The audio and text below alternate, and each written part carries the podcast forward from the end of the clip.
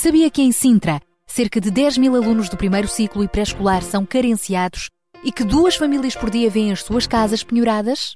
Todos os dias há alguém a precisar de ajuda e você pode ser a solução. Sintra com Paixão, o programa da RCS que abre portas à solidariedade. Sexta-feira, das 8 às 11 da manhã. Sintra Compaixão, contamos, contamos consigo. consigo.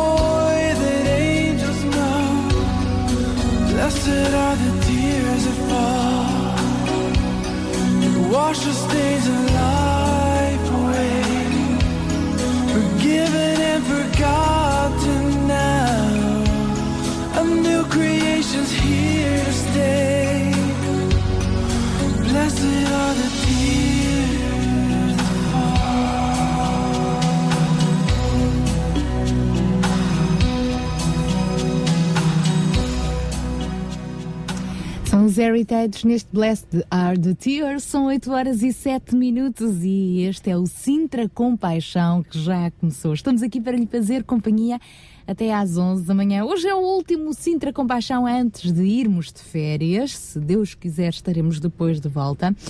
E seguimos eh, em frente este mês com o tema que tem a ver com férias. Vá de férias, sim, com Deus. Hein? Não deixe Deus fora da sua bagagem, principalmente fora do seu coração, nem pensar em toda hora, em todo momento. E também é Ele que nos dá uh, a, a oportunidade do gozo de férias e que nos acompanha em cada situação, em cada momento da vida, seja no trabalho, seja na busca de trabalho, seja quando estamos na multidão, na solidão, a descansar, a trabalhar, em férias, não importa. Vamos então desfrutar deste tempo tempo também na presença de Deus. Bom, de mais daqui a pouco vamos então ter a oportunidade de conversar com João Barros sobre este tema que é uh, aquele que está hoje.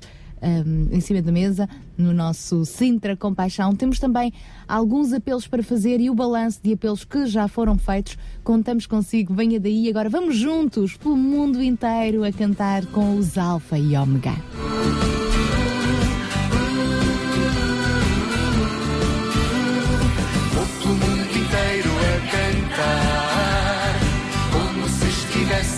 Espera e sorrindo para melhor falar de um amor maior que o universo. Não poderei esquecer toda a mensagem que ele deixou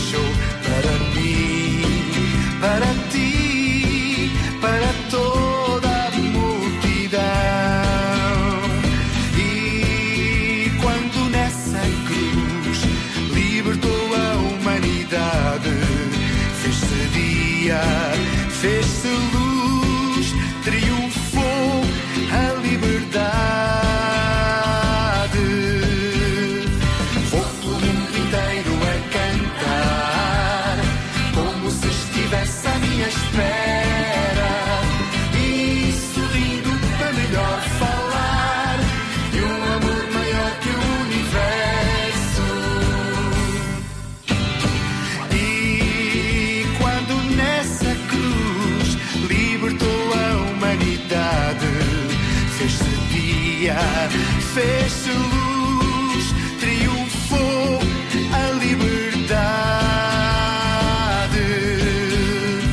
Vou pelo mundo inteiro a cantar, como se estivesse à minha espera.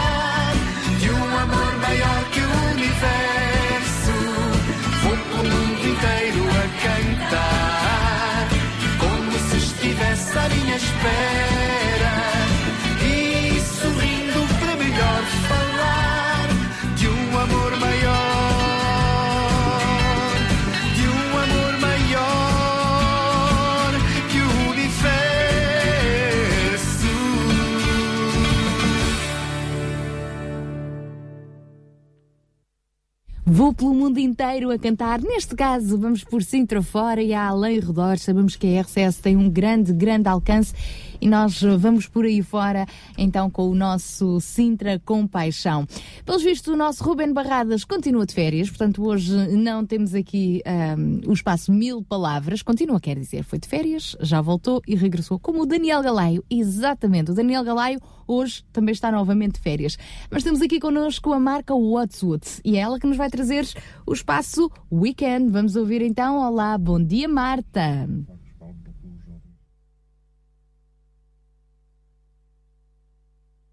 Estamos aqui a ver se a Marta também me responde, a dizer bom dia. Está ela. Olá, Sara e Daniel. Olá aos ouvintes do Sintra Compaixão. Eu sou Marta da UCB Portugal e estamos aqui para mais um weekend. Quais são os teus planos para estas férias? Estás a pensar passar mais tempo na praia? Ou vais trabalhar e juntar uns trocos?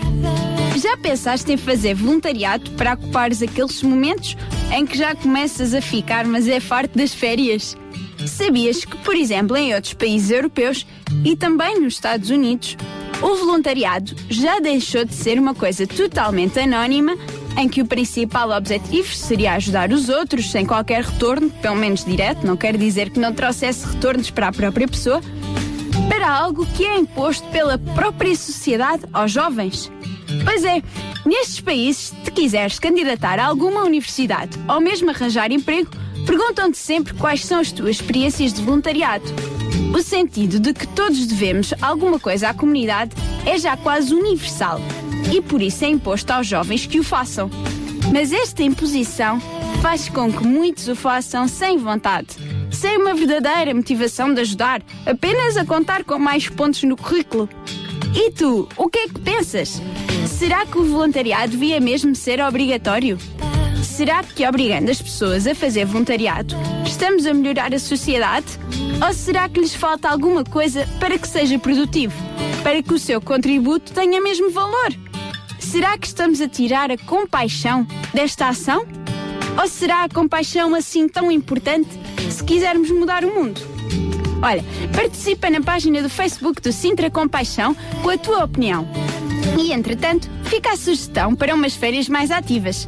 Então vá, consulta a plataforma do Banco de Voluntariado da Sintra ou dirige-te à Câmara ou Junta e pergunta como podes participar e ajudar. Até à próxima, Sara e Daniela, todos os ouvintes do Sintra Compaixão.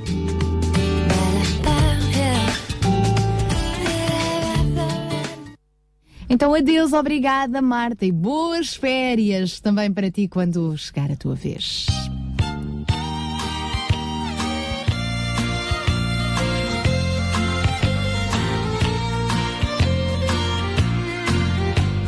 An angel of the Lord came down to earth one day, and he sat here in my room as I began to play. A smile formed on his lips, a tear grew in his eye when I asked him what was wrong. The angel did reply, There's a choir up in heaven singing country gospel songs. And they're singing to the Master Grand Ole Opry all day long. And it never fails to warm my heart, no matter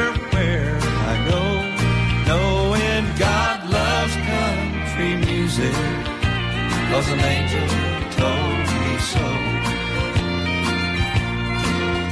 You know, a thought occurred to me that if Jesus wanted to, he could use this country song to share his love with you. Just to tell you once again what took place at Calvary.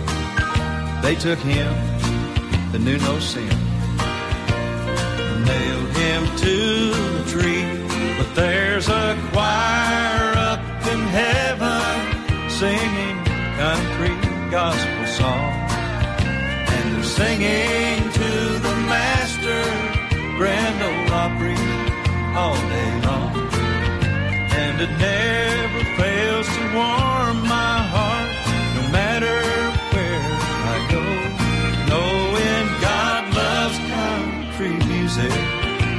cause an angel told me so.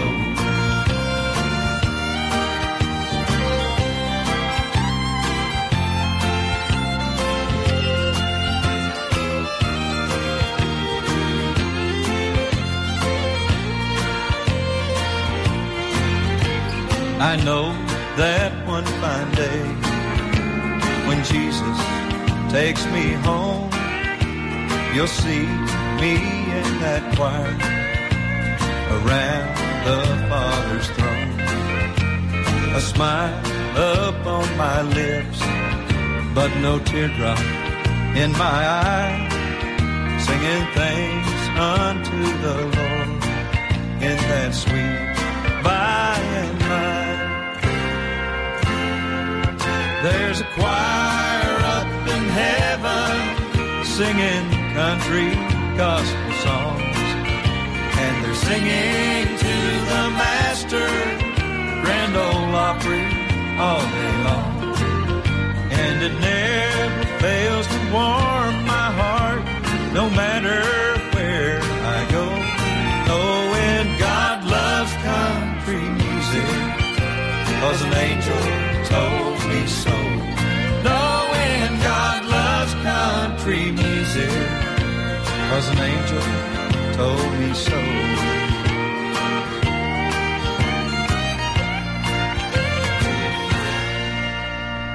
God loves country mu- music. Deus ama todos, é verdade. E quem gosta de country music também não fica excluído.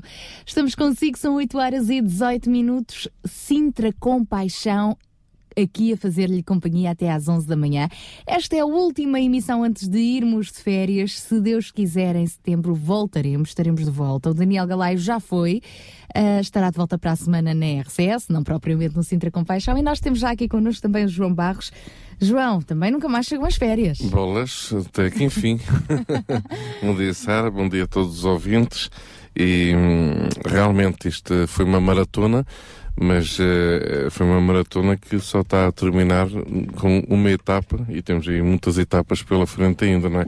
Mas pronto, pelo menos agora, não é? É verdade, e pelo menos hoje, ah, ou melhor, durante este mês, já que ainda não fomos de férias, estivemos a falar de férias. Exatamente, exatamente. Portanto, já temos aqui bons motivos para tirar férias e, e- e, sobretudo, eh, como tirá-las, não é?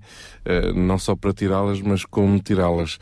E, e vamos aproveitar, vamos aplicar, não é? Agora temos o mês de agosto e vamos aplicar tudo aquilo que nós falamos. Não faria sentido nós estarmos a falar aqui aos micros aquilo que acreditamos e depois não praticarmos, não é? Portanto, este mês de agosto vai ter de ser também para eh, pensar um bocadinho nisto tudo, não é? Pensar faz bem. Isso mesmo, pronto, ok. Vou de férias com Deus, vou de férias para servir, vou de férias também para carregar baterias, para refletir. Exatamente. É necessário eh, ter isso tudo para nós eh, não perdermos o fio de meada e, e continuarmos dentro do rumo que de alguma forma sentimos que Deus nos está a dar para este programa, não é?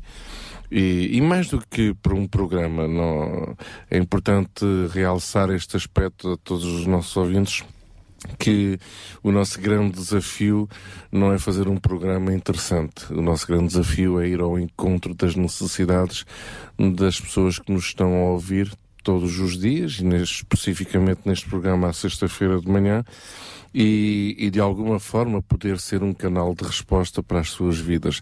Portanto, esse é, esse é, esse é o nosso motivo, vamos lá dizer, é a nossa razão de existência, é, é a razão pela qual nós nos levantamos à sexta-feira de manhã. Quer dizer, eu mais do que tu, é? Porque tu já estás habituada a, a te levantares aqui para a rádio todos os dias um, e, e, e de alguma forma é isso que, que nos motiva, sem dúvida nenhuma.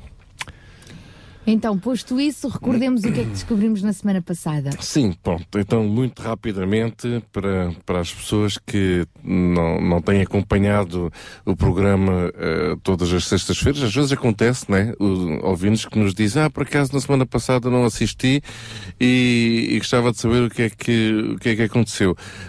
É uma oportunidade também para, para lembrar a todos os nossos ouvintes que todos os ouvintes podem eh, assistir aos programas de Sintra Compaixão em podcast eh, na- no site do Rádio Clube de Sintra. Portanto, eh, basta simplesmente ir a, àquele separador Sintra Compaixão e tem lá os 43 programas desde, desde o início e pode assim eh, acompanhar e ir buscar eh, essas temáticas. www.radiorcs.pt para quem não sabe, www.radiorcs.pt Exatamente. Então, neste mês, eh, ao iniciarmos este mês e ao pensarmos sobre esta questão das férias, descobrimos que férias não era só descanso físico, mas era descanso com Deus. Mas isso na origem da própria palavra. Isto, para nós, eh, para muitos de nós, acaba por ser uma, uma grande revelação, uma grande descoberta, porque todos nós temos o nosso conceito de férias, não é? Pelo menos aquele que a comunicação social os nossos pais, enfim, as empresas nos transmitem.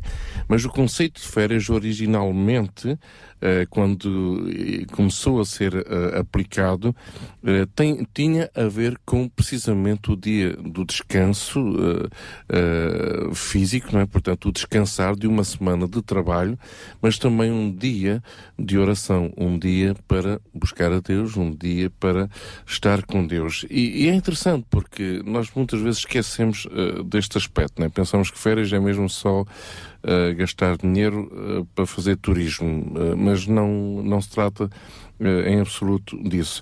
Depois, nós percebemos que tempo de férias não só estava associada a uma estação do ano, como também podíamos associá-lo a uma estação da nossa vida. Isto é, tirar férias quando somos solteiros é uma coisa, quando somos casados é outra, quando temos família é outra, quando somos avós é outra. Portanto, não se tira férias da mesma forma quando temos eh, 16 anos do que quando temos eh, 80 anos, não é? Um, e isso é, é importante nós discernirmos essas etapas da nossa vida, essas estações da nossa vida, para nós podermos tirar o melhor proveito. Porque não adianta eu com 50 anos, por exemplo, querer uh, tirar férias da mesma forma como se tira quando se tem 16. Não, há aqui um, uma reflexão a fazer. Depois também passamos por uma outra realidade que é o contexto no qual nós estamos inseridos. Uh, é um privilégio nós em Portugal ainda falarmos sobre tirar férias. Eu imagino que quem vive na Síria neste momento uh, dificilmente irá pensar em tirar férias. Uh, num clima de guerra, de perseguição, de tortura, uh, de massacres, quem pensa em tirar férias? Pensa-se em salvar a sua vida, pensa-se em fugir, pensa-se em, em procurar um lugar de paz, um lugar de refúgio. E isso, de alguma forma, também leva-nos a nós aqui, portugueses europeus, não é? Uh, a pensarmos sobre ainda este privilégio de nós, bem, vivemos num país em paz, vivemos num país que, pronto, que está, está numa crise financeira, uma crise económica, uma crise social, enfim, seja lá as crises que, que houver, mas pelo menos não, não arriscamos ter uma bomba que nos cai em cima da, da cabeça ou perdermos a vida por uh, qualquer uh, razão. Portanto, o contexto de segurança é um contexto que é bastante importante. E nós não podemos nos deixar influenciar por tudo aquilo que ouvimos na televisão, na rádio, uh, só quando a Sara fala, claro. Uh, mas, mas... não falo só para impressionar. mas não podemos nos deixar influenciar, mas a realidade é esta. Uh, foi, foram feitos estudos e então, ainda por cima, as empresas de, de, as companhias aéreas, as empresas de turismo fazem sempre isso todos os anos, não é? Avaliar um bocado a consequência da crise sobre o, os gastos uh, dos, uh, dos consumidores em relação uh, à época de férias. E, e chegou-se a, a, esta conclusão este ano de que uma grande parte dos portugueses iriam tirar férias na sua própria casa. E acho muito bem, e acho muito bem, não quer dizer que tenha que ser, mas acho que é uma boa reflexão. Isto faz dar prova de, de sabedoria, não é? Hoje gostaríamos de terminar o programa deste, deste mês uh, e, e, desta série de, de, meses, desde setembro, não é? Uh, dez meses de, de programas. Uh, gostaríamos de terminar com, com um desafio interessante que, na realidade, nunca nos tinha assim muito passado pela cabeça.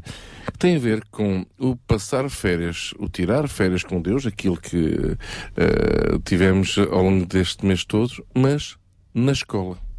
Já vamos então voltar a este assunto de passar férias com Deus na escola. Acho que é uma conversa para a qual, uh, se algum estudante nos estiver a ouvir. Não vai gostar. Mas se calhar até vai gostar, se perceber do que é que vamos falar, não é? Claro. Se calhar, se calhar até vai gostar. Ora, é isso mesmo. Também passar férias só fechada em casa não tem muito piada. Então, ao menos a escola sempre fica ali perto, não é? Exatamente. E a escola realmente tem, tem provado que muitas delas têm programas alternativos e vamos falar então um pouco Exatamente. sobre isso ao longo do programa de hoje e, nomeadamente, mais logo no nosso fórum de hoje, depois das 10, deixe-se ficar por aí.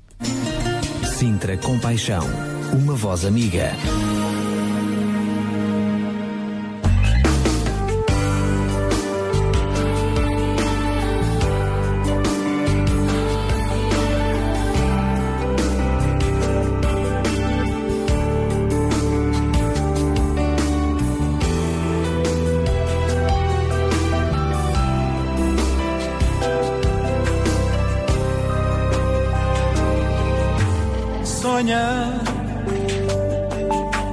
Imagina o teu futuro a sorrir.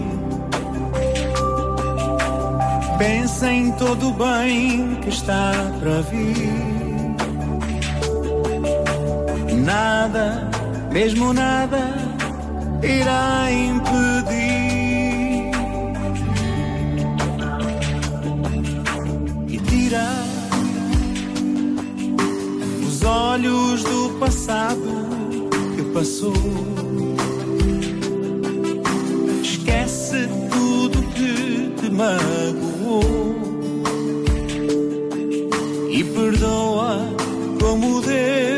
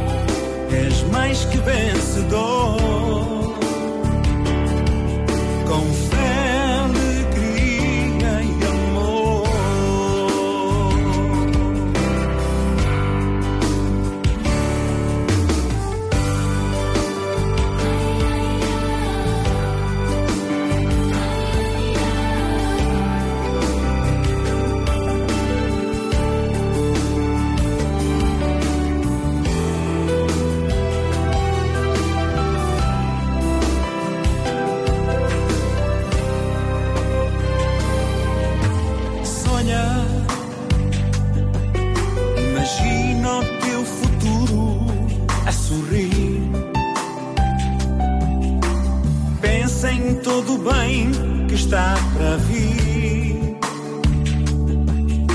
Nada, mesmo nada, irá impedir.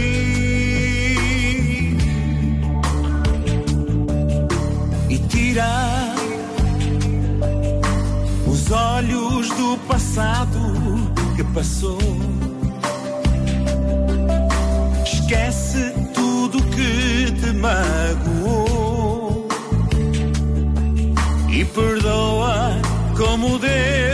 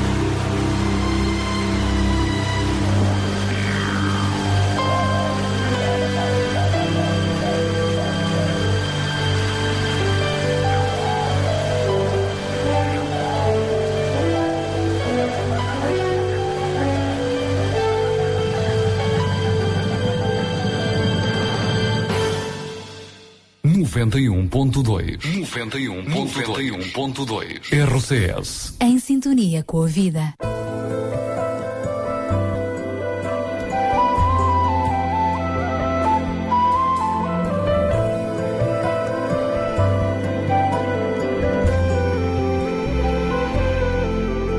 The one who makes the children is wise. placed you in a family so that you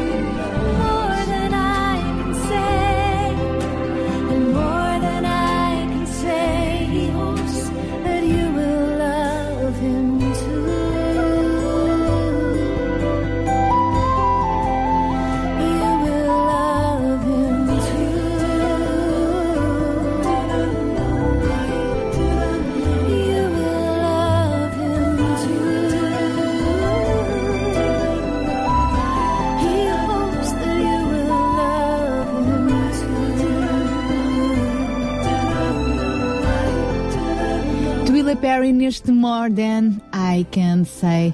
Aqui no Sintra Compaixão de hoje para trás estivemos também com o tema Sonha com José António Souza.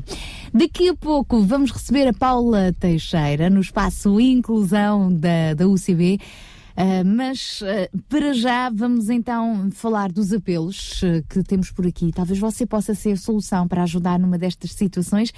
E vamos também dar boas notícias. Começamos pelas boas notícias ou por aquelas que ainda aguardam boas notícias? Vamos às boas notícias. Vamos às boas notícias. Há duas semanas falámos da situação de duas irmãs de 17 anos uh, portanto, com problemas de, de mobilização, mobili movimentam-se apenas através de cadeiras de rodas e que tiveram um acidente. Portanto, faz este domingo três semanas tiveram um acidente no IC19. Aliás, não foi um, um acidente, foi mesmo um incidente grave. Neste caso, Uh, tiveram rapidamente sair do carro onde circulavam, porque esse carro acabou por se incendiar. Graças a Deus salvaram-se as suas vidas, mas não se salvaram as cadeiras de roda elétricas que elas necessitam para ter, enfim, as suas próprias vidas, não é? O seu próprio estilo de vida, poderem ter a sua mobilidade e tudo mais. Estava, estamos a falar de duas cadeiras de rodas, cada uma uh, orçada em 25 mil euros. Foi feito o apelo aqui na RCS e também nas várias redes sociais, amigos, vizinhos, e o certo é que, graças a Deus, esta semana, na quarta-feira, recebemos a boa notícia então uh, através do Vitor Maia, que foi o nosso interlocutor, que também entrou aqui em direto, a, deixando esse apelo no ar. Graças a Deus já foram conseguidos os, os, os, cento, os ai, 50 mil euros, os 50 mil euros necessários para as duas cadeiras de rodas. Portanto, muito obrigada a todos aqueles que colaboraram, nomeadamente aos nossos ouvintes, que sabemos que foram parte desta solução. Era um bolo muito grande, mas lá está, cada um moveu-se como pôde e eh, em tempo recorde, diria, foi possível ter uh, a resposta a esta necessidade. Muito obrigada a todos. Agora, vamos aos apelos que ainda estão pendentes. Força, Força vamos lá. Temos então um, aqui o caso de uma senhora que nós recordámos também a, a, semana passada, através eh, de uma outra interlocutora, Inês Coelho, que entrou em direto connosco e nos falou de duas situações. Primeiro, de uma senhora que tem o rendimento mínimo de sobrevivência, portanto, não se pode dizer que tenha propriamente dinheiro para comprar aquilo tudo que necessita, nomeadamente para a sua saúde. Estamos a falar de um apelo para uns óculos graduados. Esta senhora sofre de fibromialgia, também de epilepsia e, portanto, uh, tem uma visão muito reduzida e, precisa realmente de, de, óculos graduados com uma determinada especificidade, o que aumenta ainda o, o, custo, não é, destes óculos. Não podem ser uns óculos quaisquer, senão depois ela tem dores de cabeça. E o, o, o mínimo que se conseguiu um, num orçamento foi então de 250 euros. Conseguimos a semana passada alguns donativos, é verdade, alguns ouvintes que entraram em contato connosco e nós agradecemos. Um, entretanto, está também a conta solidária do Sintra Compaixão disponível.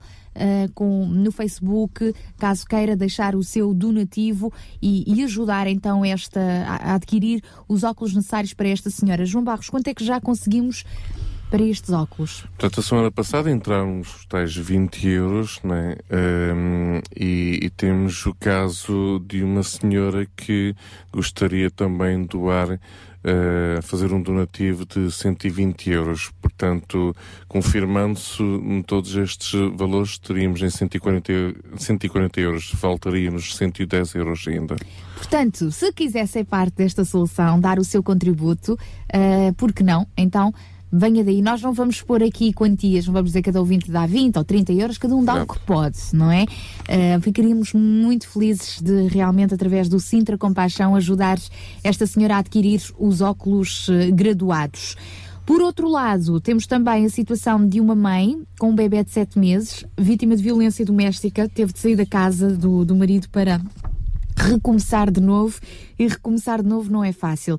Sabemos que já foi uh, canalizado o caso dela para um, algumas associações e instituições sociais, estão a, a, começar a tomar conta desta situação. As respostas nem sempre são imediatas e nem sempre são suficientes. Portanto, uh, até porque a pessoa come todos os dias. Então deixamos aqui este, este apelo. Quem quiser e puder colaborar com esta jovem mãe, uh, quer com alimentação para a família, portanto para ela e para a filha, quer alimentação para a bebê, um, enxoval para o bebê, fraldas, estamos a falar de um bebê grandinho de 7 meses, então todos os donativos são bem-vindos e podem ser uh, deixados aqui na RCS, podem ser entregues aqui nos nossos estúdios na Portela de Sintra, junto ao campo de futebol União Sintrense, portanto, em horário de expediente, hoje ainda até às duas da tarde, ou então de segunda à quinta, das 10 da manhã até às 6 da tarde.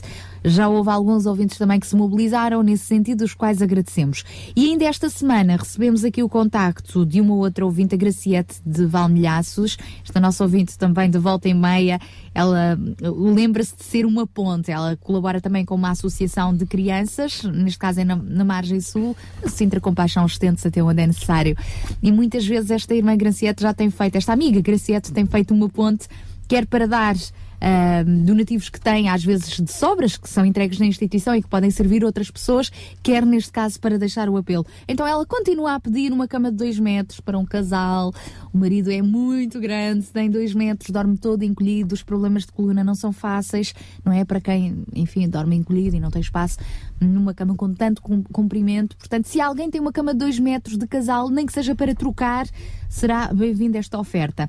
E chega-nos também de Valmilhaços, da mesma uh, da mesma ouvinte, um apelo para um berço de bebê, um, menino, um bebê que tem um ano, e um parque de bebê para um outro bebê de 8 meses. Portanto, os donativos poderão ser entregues aqui na RCS ou entre em contato connosco por telefone, diga-nos eu quero ajudar, eu quero ajudar estes bebés, ou eu quero ajudar aquela jovem mãe, ou eu quero ajudar aquela senhora que precisa dos óculos. Entre em contato connosco, ligue para o telefone 21910 6310, 21910 6310 ou através do telemóvel 960 37 20 25 via SMS 960 37 20 25 e ainda através do nosso facebook.com barra rádio RCS. Os nossos ouvintes têm sido incansáveis. Sem dúvida, e então parabéns, não é? Portanto, uh, ao longo deste ano todo, acabamos por ver a forma como os nossos ouvintes se têm mobilizado para estas causas e têm sido generosos, solidários, e é importante uh, realçar este, esta atitude, não é? Em tempos tão, tão delicados, tão difíceis para tantas famílias, vermos que realmente, independentemente de, de, dos recursos que cada um tem, uh, cada um tem contribuído com uh, alguma parte da resposta que, que as pessoas precisam de, de, ter, não é? De alcançar. É importante realçar que, hum, portanto, podem, eh, e, e sempre que transferirem alguma, algum donativo para a conta solidária uh, do Sintra Compaixão, uh, é bom que também possam enviar um e-mail uh, para o Sintra Compaixão 2020 arroba gmail.com Sintra Compaixão 2020 arroba gmail.com Uh, simplesmente a referir uh, o motivo do, do, donativo, porque acabam por ser já tantos, tantos motivos, não é que o dinheiro quando entra na conta. Queríamos saber para onde o canalizar. Exatamente. Portanto, a conta só serve unicamente para fazer chegar esses donativos ao, ao seu destino. Um, e, portanto, e que ao passar também todos os seus dados, no número de identificação fiscal, nomeadamente, uh, portanto, é-lhe dado depois um recibo uh, para colocar no, no seu IRS um, no, no fim do ano.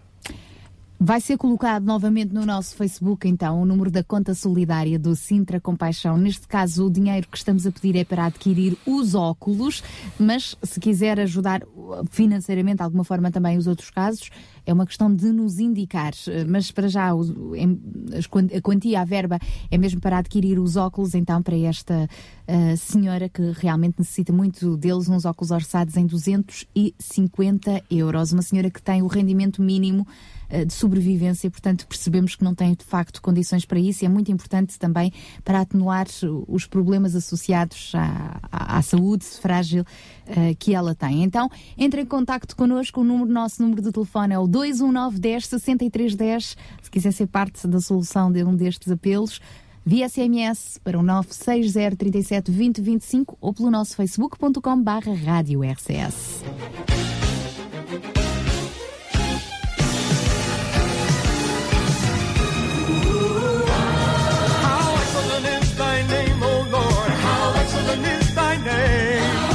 Heaven and how excellent is thy name.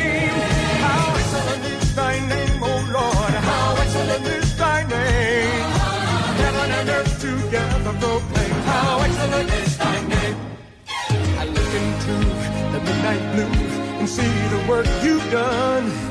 Your children raise up perfect praise while enemies hold their tongue. Creation shows your splendor, your reign and majesty. Yet I find you take the time to care for one like me. How excellent is thy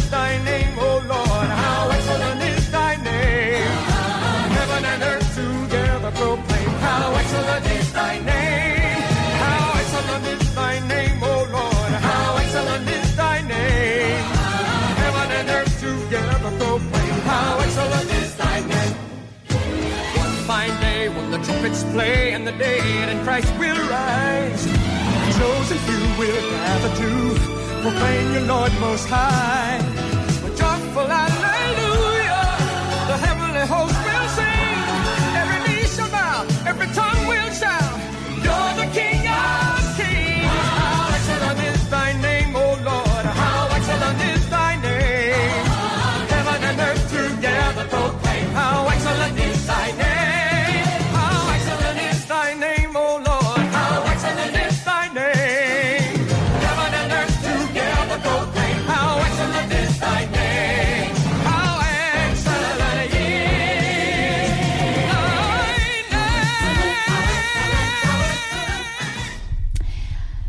seguimos agora a 11 minutos das 9 da manhã com o espaço Inclusão. Conosco já está então a Paula Teixeira. Olá, bom dia, Paula.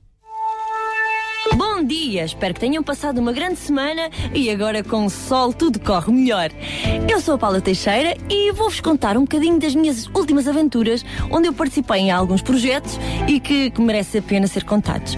Aqui na altura do- dos Santos Populares, eu já vos falei de uma associação, que é a Associação Portuguesa ah, de Pais e Amigos Deficientes Profundos, que fica no Cacém, ah, fizeram um arraial e fizeram um desfile onde eu fui madrinha e desfilámos por toda a Avenida dos Bons Amigos, rigor com as nossas cadeiras de rodas completamente decoradas e fomos a concurso. Entretanto, foram quatro ou cinco, cinco grupos a concurso e, obviamente, quem ganhou foi a PADP, onde temos uma grande taça na nossa associação, o que é espetacular, e por isso, mais uma vez, e mais um motivo para poderem visitar esta associação maravilhosa. E por falar em maravilhoso, o Arraial, viva as sardinhas, viva o El Social. Foi o que aconteceu a semana passada. O Social, não só para ser uma instituição onde abrega muitos, muitas pessoas com deficiência, também teve uma grande eh, ramboia, como se costuma dizer na gíria, porque realmente tivemos uma, um arraial que durou, eh, e posso-vos dizer que durou até cerca da uma da manhã, onde os pais, os, os familiares, os amigos e os próprios utentes estiveram a bailar, a comer, eh, a comer a bela da sardinha e a divertir-se bastante e foi fantástico porque as pessoas que participaram também no Modar Mentalidades, que foi aquele desfile que também já vos falei há uns tempos atrás, um desfile de, com pessoas com deficiência e pessoas conhecidas, e como o nome indica, Modar Mentalidades, mudou-se muitas mentalidades, essas pessoas ficaram também apegadas ao El Social e foram participar no Arraial. Tenho algumas fotografias que depois posso partilhar convosco e realmente mostra o espírito empreendedor e o espírito divertido e de inclusão. Realmente foi mesmo um espaço onde todos estávamos incluídos. Para o ano estão todos convidados, sim, porque isso foi um desafio que começou agora, mas nós já estamos a preparar-nos e a preparar-nos para fazer coisas muito boas. E para o ano, se Deus quiser, vamos desfilar novamente pela avenida e eu acho que vamos ganhar novamente. E vocês podem ver, podem nos apoiar e participar. Por isso, olha, foi uma experiência maravilhosa que eu gostava e quis partilhar convosco. Por isso, olha, espero que tenham uma grande semana e volto para a próxima. Um beijinho!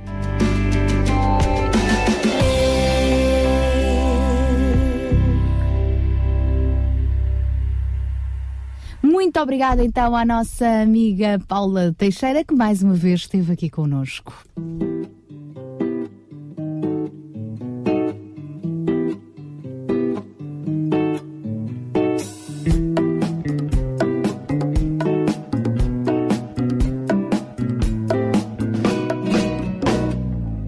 Alarm clock's beeping as my head hides beneath my pillow. I don't wanna face another day.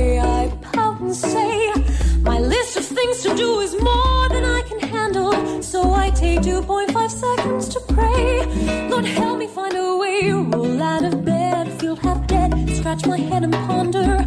I see my Bible, but I look at the clock. It's late, still gotta get dressed. My hair's a mess, and unless I'm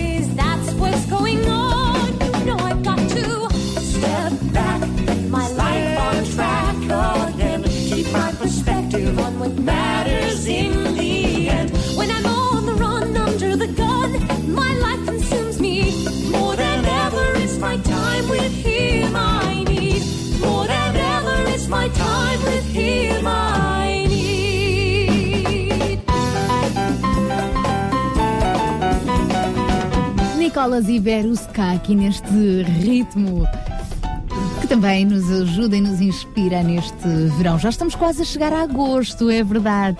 E quase a chegar também às nove da manhã. No nosso Sintra Compaixão de hoje estamos a falar sobre ir de férias com Deus e hoje especificamente passar férias com Deus na escola. Bem, isto pode parecer um pouco complicado, ó João.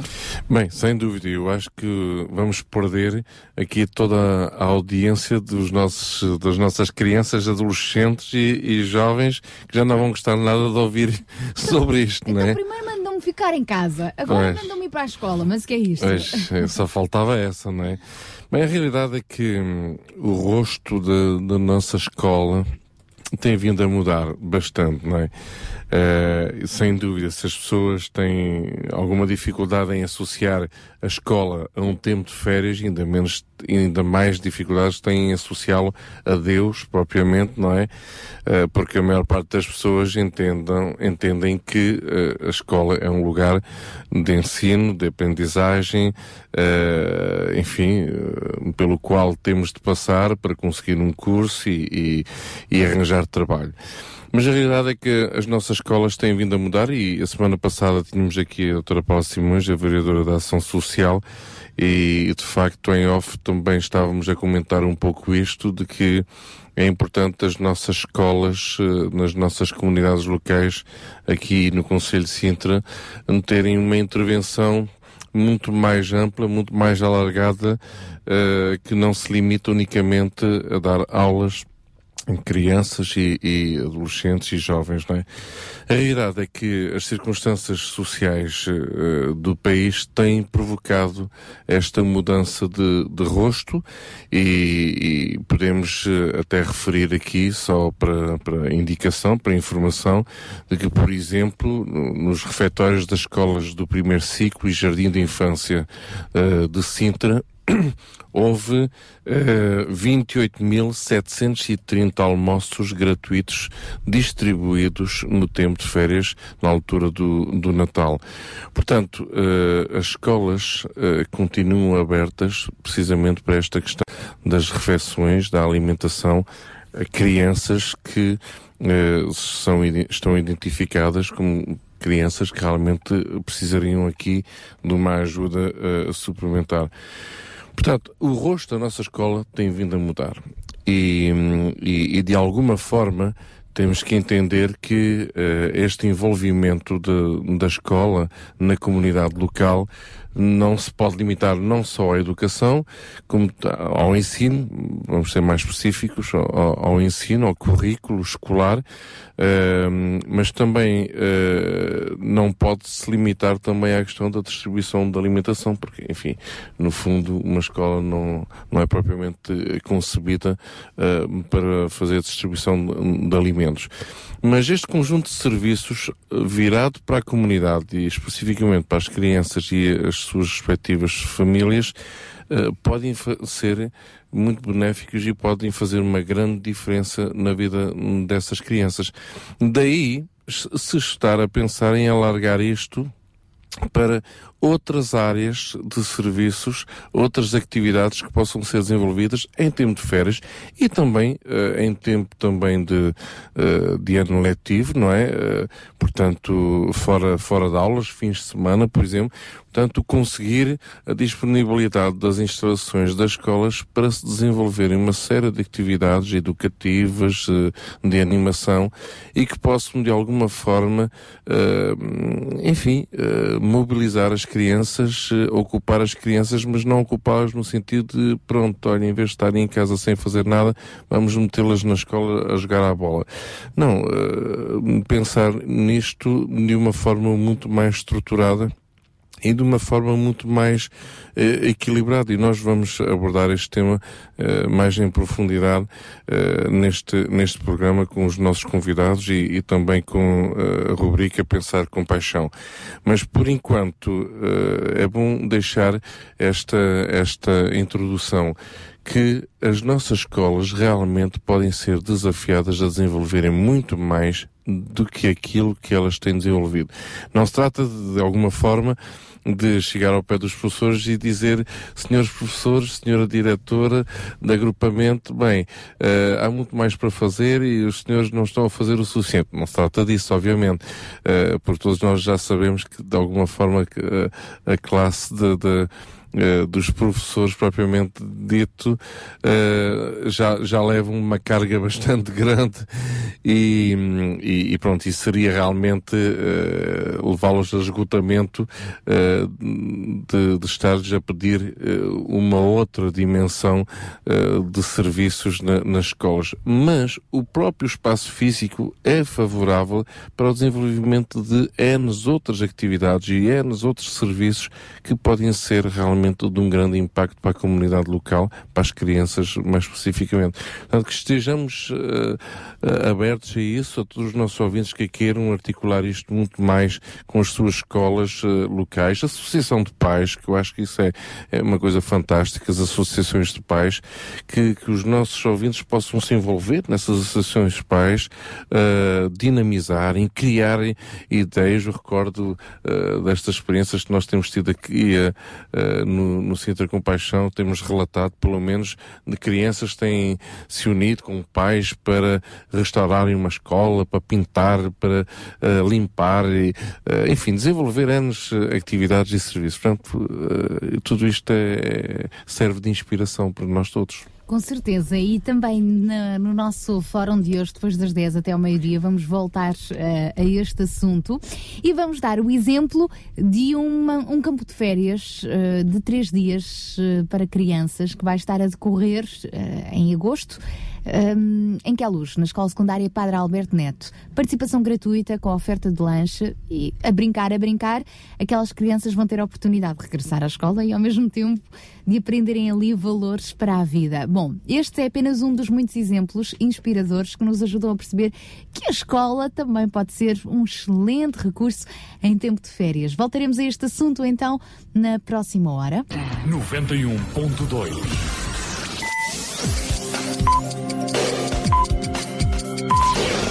São 9 horas e 4 minutos. Bom dia.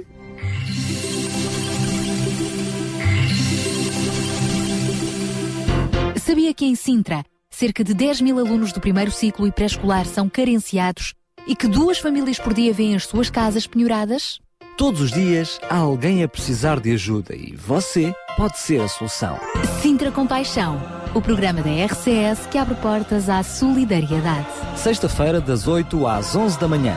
Sintra Compaixão, contamos, Contamos consigo. consigo. Venha dia então até às 11 da manhã com o nosso Sintra Compaixão de hoje. Contamos consigo sim. Para já abrimos então esta segunda hora de emissão com a música de Eber Marques. Daqui a pouco já vamos receber o espaço links e também vamos ter ainda a oportunidade de receber a sugestão de mais uma literatura, um bom livro para o acompanhar neste verão com o Hugo Pinto. Já lá vamos para já, para começarmos bem amanhã este tema Amado Salvador.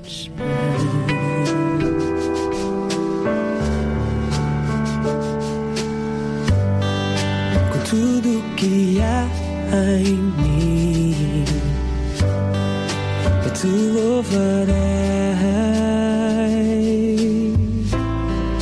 com todas as forças que tens me dado. Eu te adorarei. Jamais meus olhos verão alguém como tu que me envolve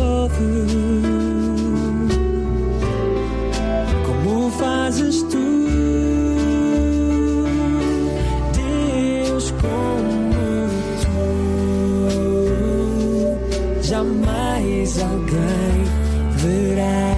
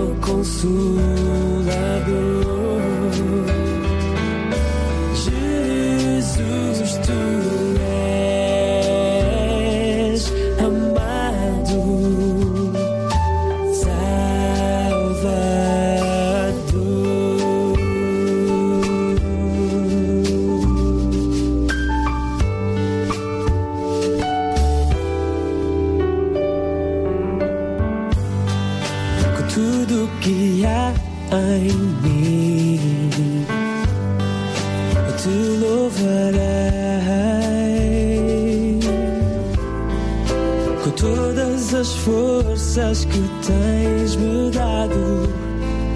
Eu te adorarei. Jamais meus olhos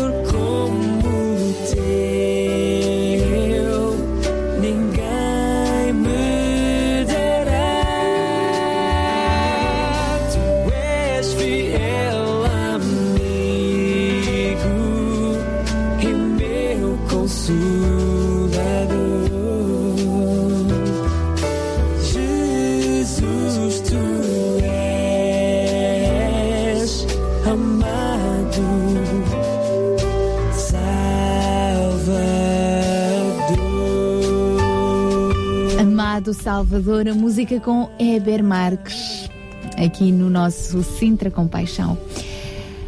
Agora é tempo de recebermos o nosso amigo Carlos Pinto Leite no espaço Links, ele que nos vai trazer a sugestão de mais uma associação à qual nos podemos linkar com compaixão. Muito bom dia, Sara. Muito bom dia, Daniel. E bom dia também a todos os ouvintes da Rádio Clube de Sintra. Sou Carlos Pinto Leite, de novo de volta em nome da UCB Portugal, para vos trazer mais algumas informações e dicas que vale a pena visitar e, quem sabe, até envolverem-se com essas iniciativas. A primeira, o Banco Alimentar contra a Fome. www.bancoalimentar.pt é o site, tomem nota. Os bancos alimentares são instituições particulares de solidariedade social que lutam contra o desperdício de produtos alimentares, encaminhando os excedentes para distribuição gratuita às pessoas carenciadas. O seu lema é ir buscar onde sobra para entregar onde falta, nem mais. E em 1990 foi criado em Portugal o primeiro banco alimentar contra a fome por iniciativa de um senhor que se chama José Vaz Pinto. Os bancos alimentares são animados essencialmente por voluntários e associações de inspiração humana e espiritual diversas. Estão presentes de norte a sul de Portugal, bem como nas ilhas, Madeira e Açores. Os bancos alimentares não distribuem diretamente às pessoas carenciadas. A distribuição passa obrigatoriamente pelo canal das instituições locais, grupos ou comunidades que conhecem e apoiam as pessoas em situações de pobreza. Algumas estatísticas. Em 1992 foram distribuídas 220 toneladas de alimentos para 15 mil pessoas e já em 2011 foram distribuídas 30.269 toneladas de alimentos de todos os bancos do norte a sul do país e ilhas para um total de 316.407 mil pessoas. Números que dizem bem do crescimento destas iniciativas, mas também, e infelizmente, do número crescente de pessoas em nível de necessidade. Como podem envolver-se? Podem envolver-se de diversas formas, oferecendo produtos alimentares para o banco, também com donativos ou donativos online e referência também ainda para as iniciativas, campanhas que estão aí à porta em que você pode envolver-se e participar. Já nos dias 1 e 2 de dezembro pode colaborar como voluntário na campanha de recolha de alimentos em supermercados. Referência também para a campanha Ajuda Vale, que vai decorrer de 1 a 9 de dezembro, onde você pode contribuir com alimentos nos supermercados. E finalmente, a campanha online Alimente esta ideia, é o nome da campanha, que vai decorrer de 28 de novembro a 9 de dezembro e que estará de novo disponível no próprio site do Banco Alimentar contra a Fome. Continuando a nossa visita pelo site, encontramos as hortas solidárias. Estas hortas permitem rentabilizar o tempo dos reclusos e sensibilizá-los para a possibilidade de, com seu trabalho, alimentarem quem mais precisa. E nestes estabelecimentos prisionais, nomeadamente Setúbal, Pinheiro da Cruz e Alcoentre, onde estas hortas estão a funcionar, é proposto também aos reclusos o programa de Dentro para Fora de Educação e Formação, realizado por uma equipa de voluntários. Relevou ainda para a campanha Papel por Alimentos, com contornos ambientais e de solidariedade, no âmbito da qual todo o papel angariado, seja jornais, revistas ou folhetos, é convertido em produtos alimentares. O objetivo é sensibilizar cada pessoa para o papel importante que pode desempenhar na sociedade e também para a possibilidade de recuperar e reutilizar coisas que parecem não ter valor. O site permite ainda fazer uma busca dos bancos alimentares contra a fome por região de Portugal. Fica novamente a referência do site www.bancoalimentar.pt e não se esqueçam que também existe uma página no Facebook Banco Alimentar contra a Fome. Da minha parte, por hoje é tudo. Foi um prazer estar convosco. Continuem desse lado que ficam muito bem, na companhia da Sara Narciso, Daniel Galaio e o programa excelente Sintra Compaixão. Tenham um excelente fim de semana. Abraços. Abraços, bom fim de semana também e boas férias.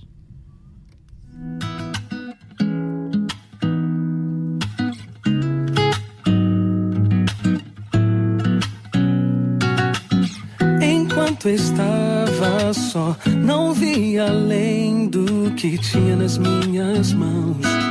Além dos pesares que eu vivia. Andei de canto e vi que cada encanto não passava de ilusão. Apenas corrida atrás do vento. Mas quando lembrei do seu amor, parei e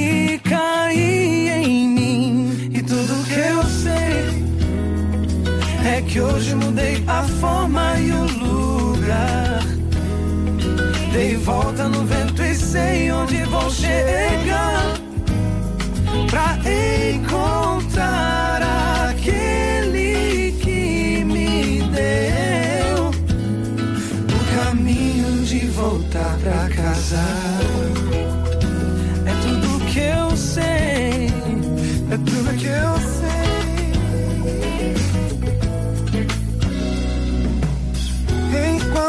Estava só, não vi além do que tinha nas minhas mãos. Além dos pesares eu vivia, andei de canto e vi que cada encanto não passava de ilusão. Apenas corrida atrás do vento. Mas quando lembrei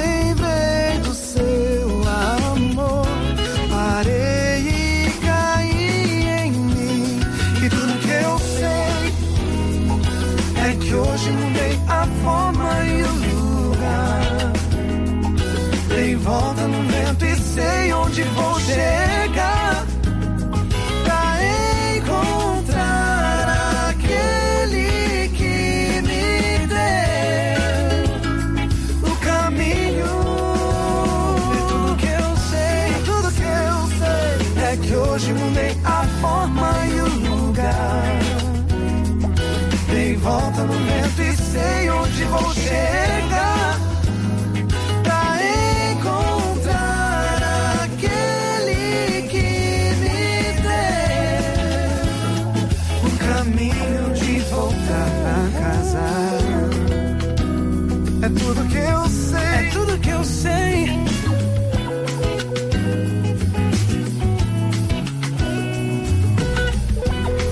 É tudo o que eu sei, são os duetos Novo Tempo.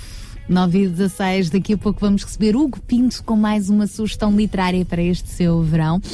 Já lá vamos, para já quero deixar aqui, uh, quero lembrar os apelos que já fizemos e deixar um outro. Quero lembrar que continuamos uh, à procura de meios financeiros para ajudar uma senhora a adquirir uns óculos.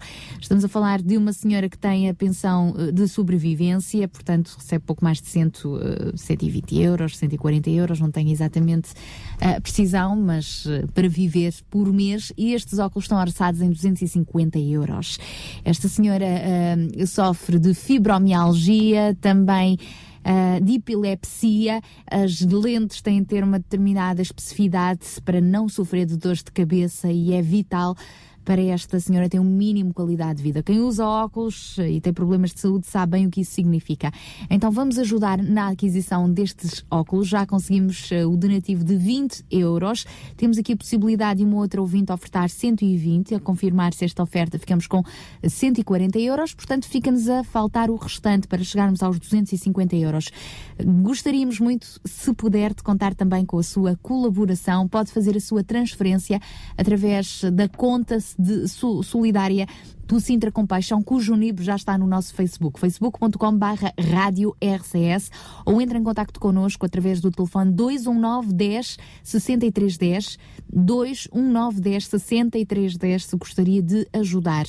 Procuramos uh, também alimentação uh, e, e, comida para bebê, enxoval para bebê para uma mãe de sete uh, com um bebê de 7 meses, vítima de violência doméstica, agora a começar de novo uma nova vida, ela, o seu filho e Deus, e com as boas ajudas que vai conseguindo aqui e ali, espero que aqui também as consiga.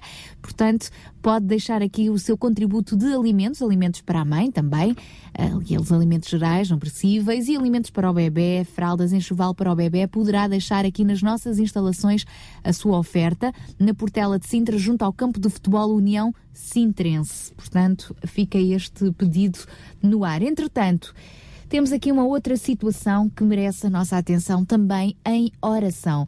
Estamos a falar de uma bebê A Maria Ana, uma bebê de, de poucos meses de idade, está internada no, no Hospital Amadora Sintra. Portanto, a, a Maria Ana tem 14 meses, nasceu prematura, ficou hospitalizada no final da gestação, teve uma infecção na pele com manchas eh, exorbitantes não identificadas, com 5 meses.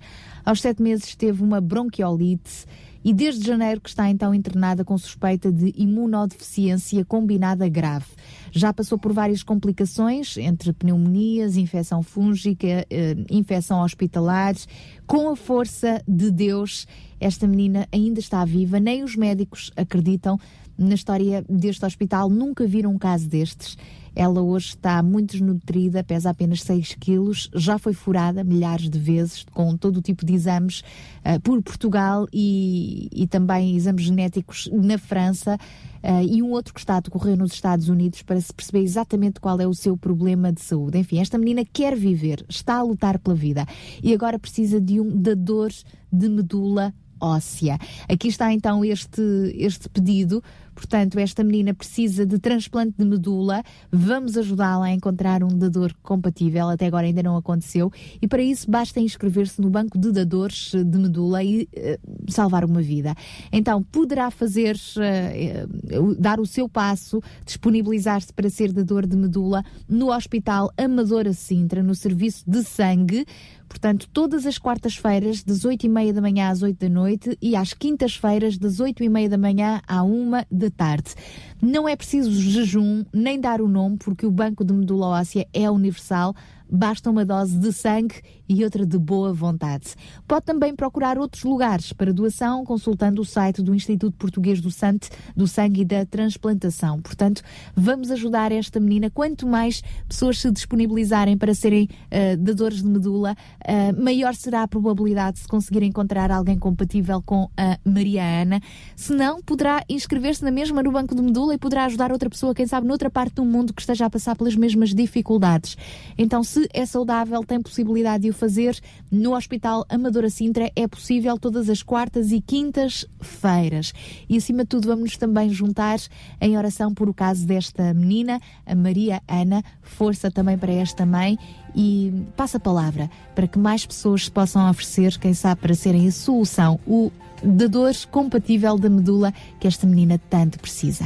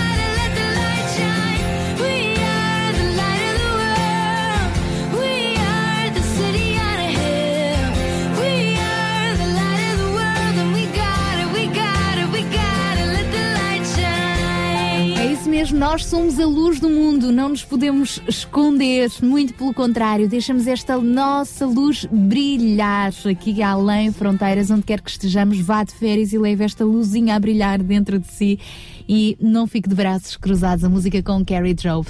São 9 horas e 24 minutos. Daqui a pouco vamos receber aquelas duas extraordinárias mulheres de esperança, a Sónia Simões e a Sara Catarino. Mas uh, para já uh, é tempo de falarmos, continuarmos a falar de férias e este mês temos tido também um espaço que é a, sugestão de livros para estas férias, não é, João Barros? Sim, esta é uma boa oportunidade durante estas férias de podermos uh, ler e, e, e ler qualidade, não é? Portanto, não tenho nada contra aquelas revistas que nós todos gostamos de ler, ou jornais desportivos, pronto. Mas é bom, é isso mesmo, livros que venham realmente trazer algo mais profundo do que mais do que simplesmente divertir. E, e pronto, este foi o objetivo realmente durante este mês de podermos uh, desenvolver através desta rubrica de uh, leituras com paixão, uh, de ouvirmos o nosso amigo Pinto, poder partilhar, ele como escritor também, algumas, alguns, algumas leituras inspiradoras e recordemos um, um, pouco essas leituras. A primeira foi a das Cinco Pedras de Davi, do qual o próprio Pinto é, é autor. Depois uh, fomos pelo livro de ouro de liderança do John Maxwell, uh, há duas semanas atrás. Portanto, todos nós somos líderes de nós próprios, não é? Uh, às vezes com muitas dificuldades, temos algumas dificuldades mesmo em, em liderarmos a nós próprios, não é? Eu tenho alguma dificuldade quando estou à frente de um bom churrasco, por exemplo. Isso, Tens de tenho que confessar aqui os meus pecadinhos. Ehm, e depois, na semana passada, vimos o o que fazer no pior dia da nossa vida com, portanto, o nosso o autor Brian uh, Zenz, um, que esteve cá há pouco tempo em Portugal também. Uh, é um livro de actualidade, sem dúvida nenhuma, não é? O que fazer no nosso pior dia da nossa vida. Uh, creio que muitos de nós uh, passamos um bocado por estas situações, todos nós, pelo menos alguma vez na vida, podemos ter passado, e é importante sabermos como fazer. Muitas vezes não podemos evitar essas coisas, não é?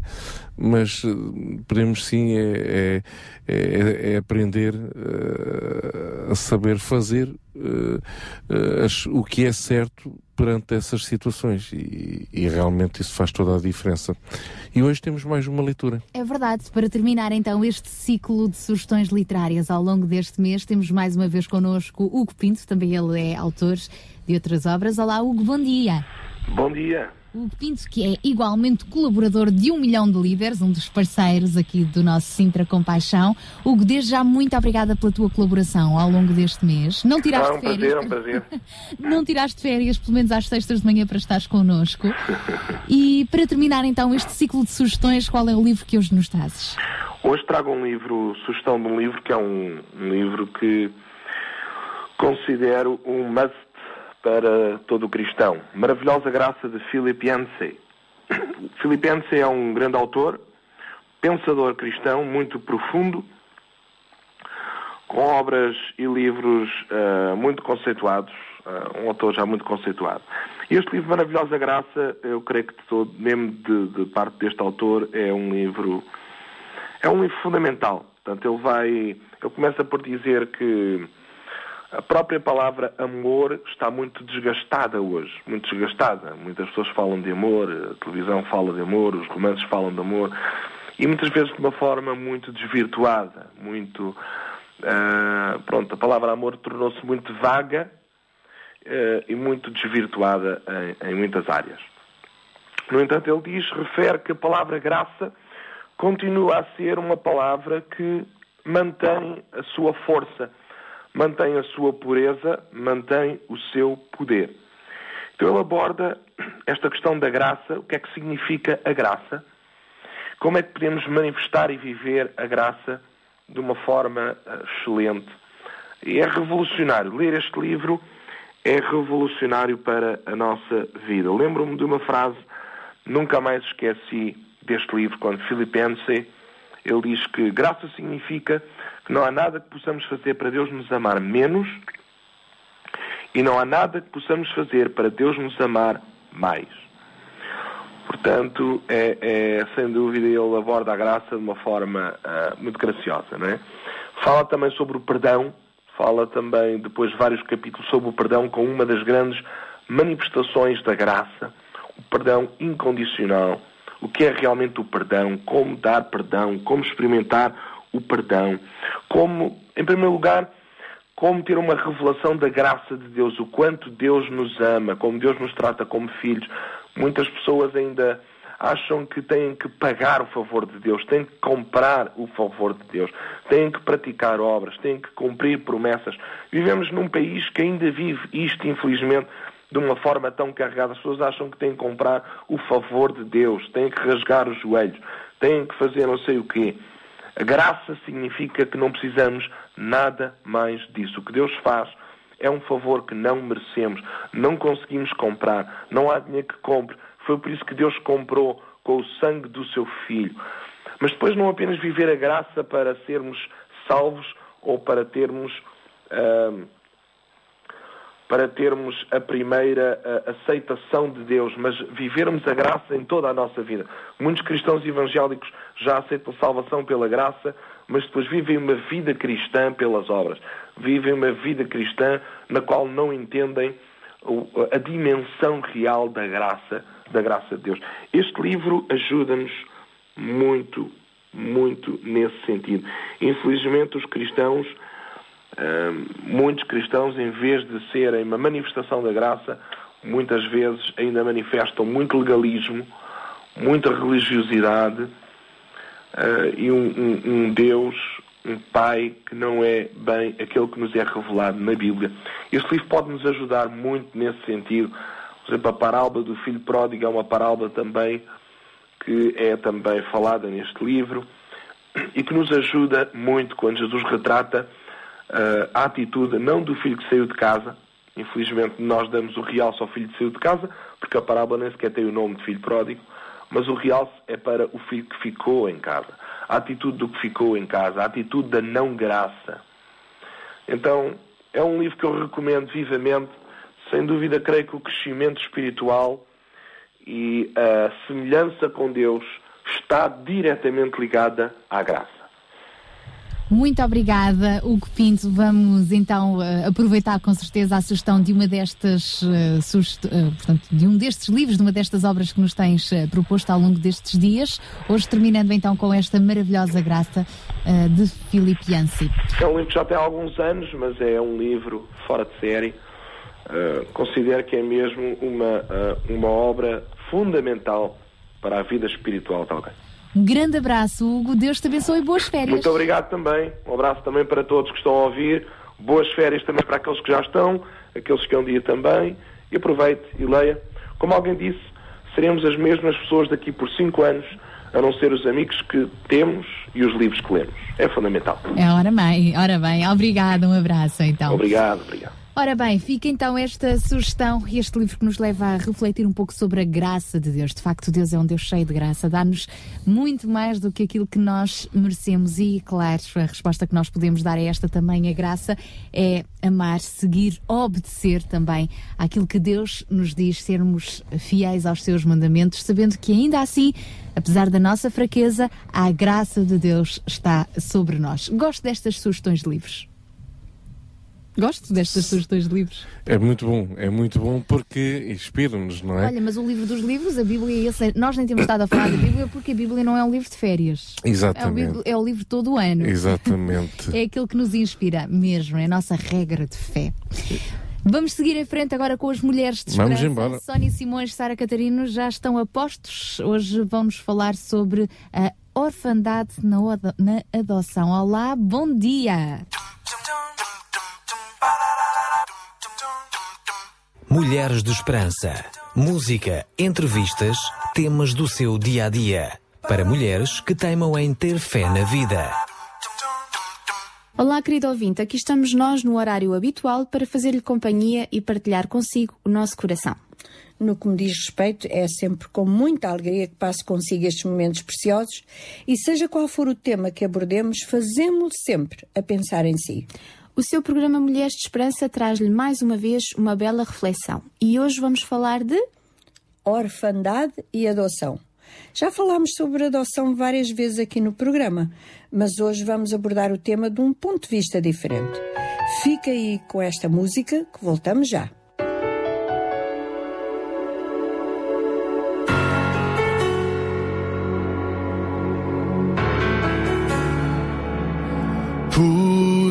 Não ter vindo e deixado o mundo sofrer, deixar-nos vaguear perdidos e só. Podias facilmente dizer isto é demais. Podias ter seguido outro caminho. Para nossa surpresa, tu escolheste vir morrer para mostrar amor e para provar que só tu és Deus. Por causa do amor, o mundo inteiro mudou. Virou-se a página e a história foi escrita de novo para sempre por causa do amor. Eu tenho eternidade porque tu me deste aquilo que eu sei jamais merecer. Como imaginar o preço que pagaste por causa do amor? Uma esperança onde havia escuridão e uma luz que nos conduz ao lar. E a vida que vivemos nem a morte pode destruir, pois tua graça e amor não nos deixará. Por isso dádiva deu. O único que é digno de louvor. Por causa do amor, o mundo inteiro mudou. Virou-se a página e a história foi escrita de novo para sempre por causa do amor, tenho eternidade. Porque tu me deste aquilo que sei jamais merecer. Como imaginar o preço que pagaste por causa do amor? O céu aguarda paciente pelo amanhã,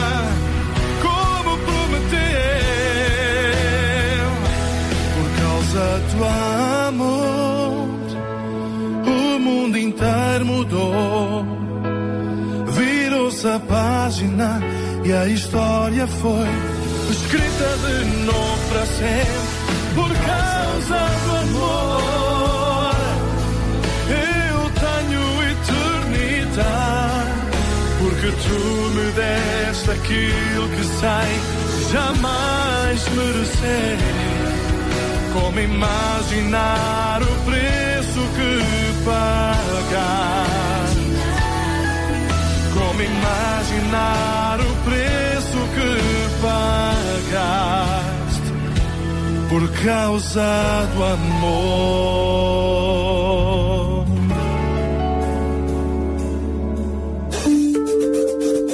Agora o seu programa Mulheres de Esperança está disponível na internet. Clique em www.rtmportugal.org e ouça quando quiser o seu programa favorito. Estou mesmo curiosa, Sara, com o caminho que a nossa conversa vai ter, porque me lembro de entrevistar uma senhora que adotou uma menina na China e uma outra que tinha adotado um menino na Guiné-Bissau.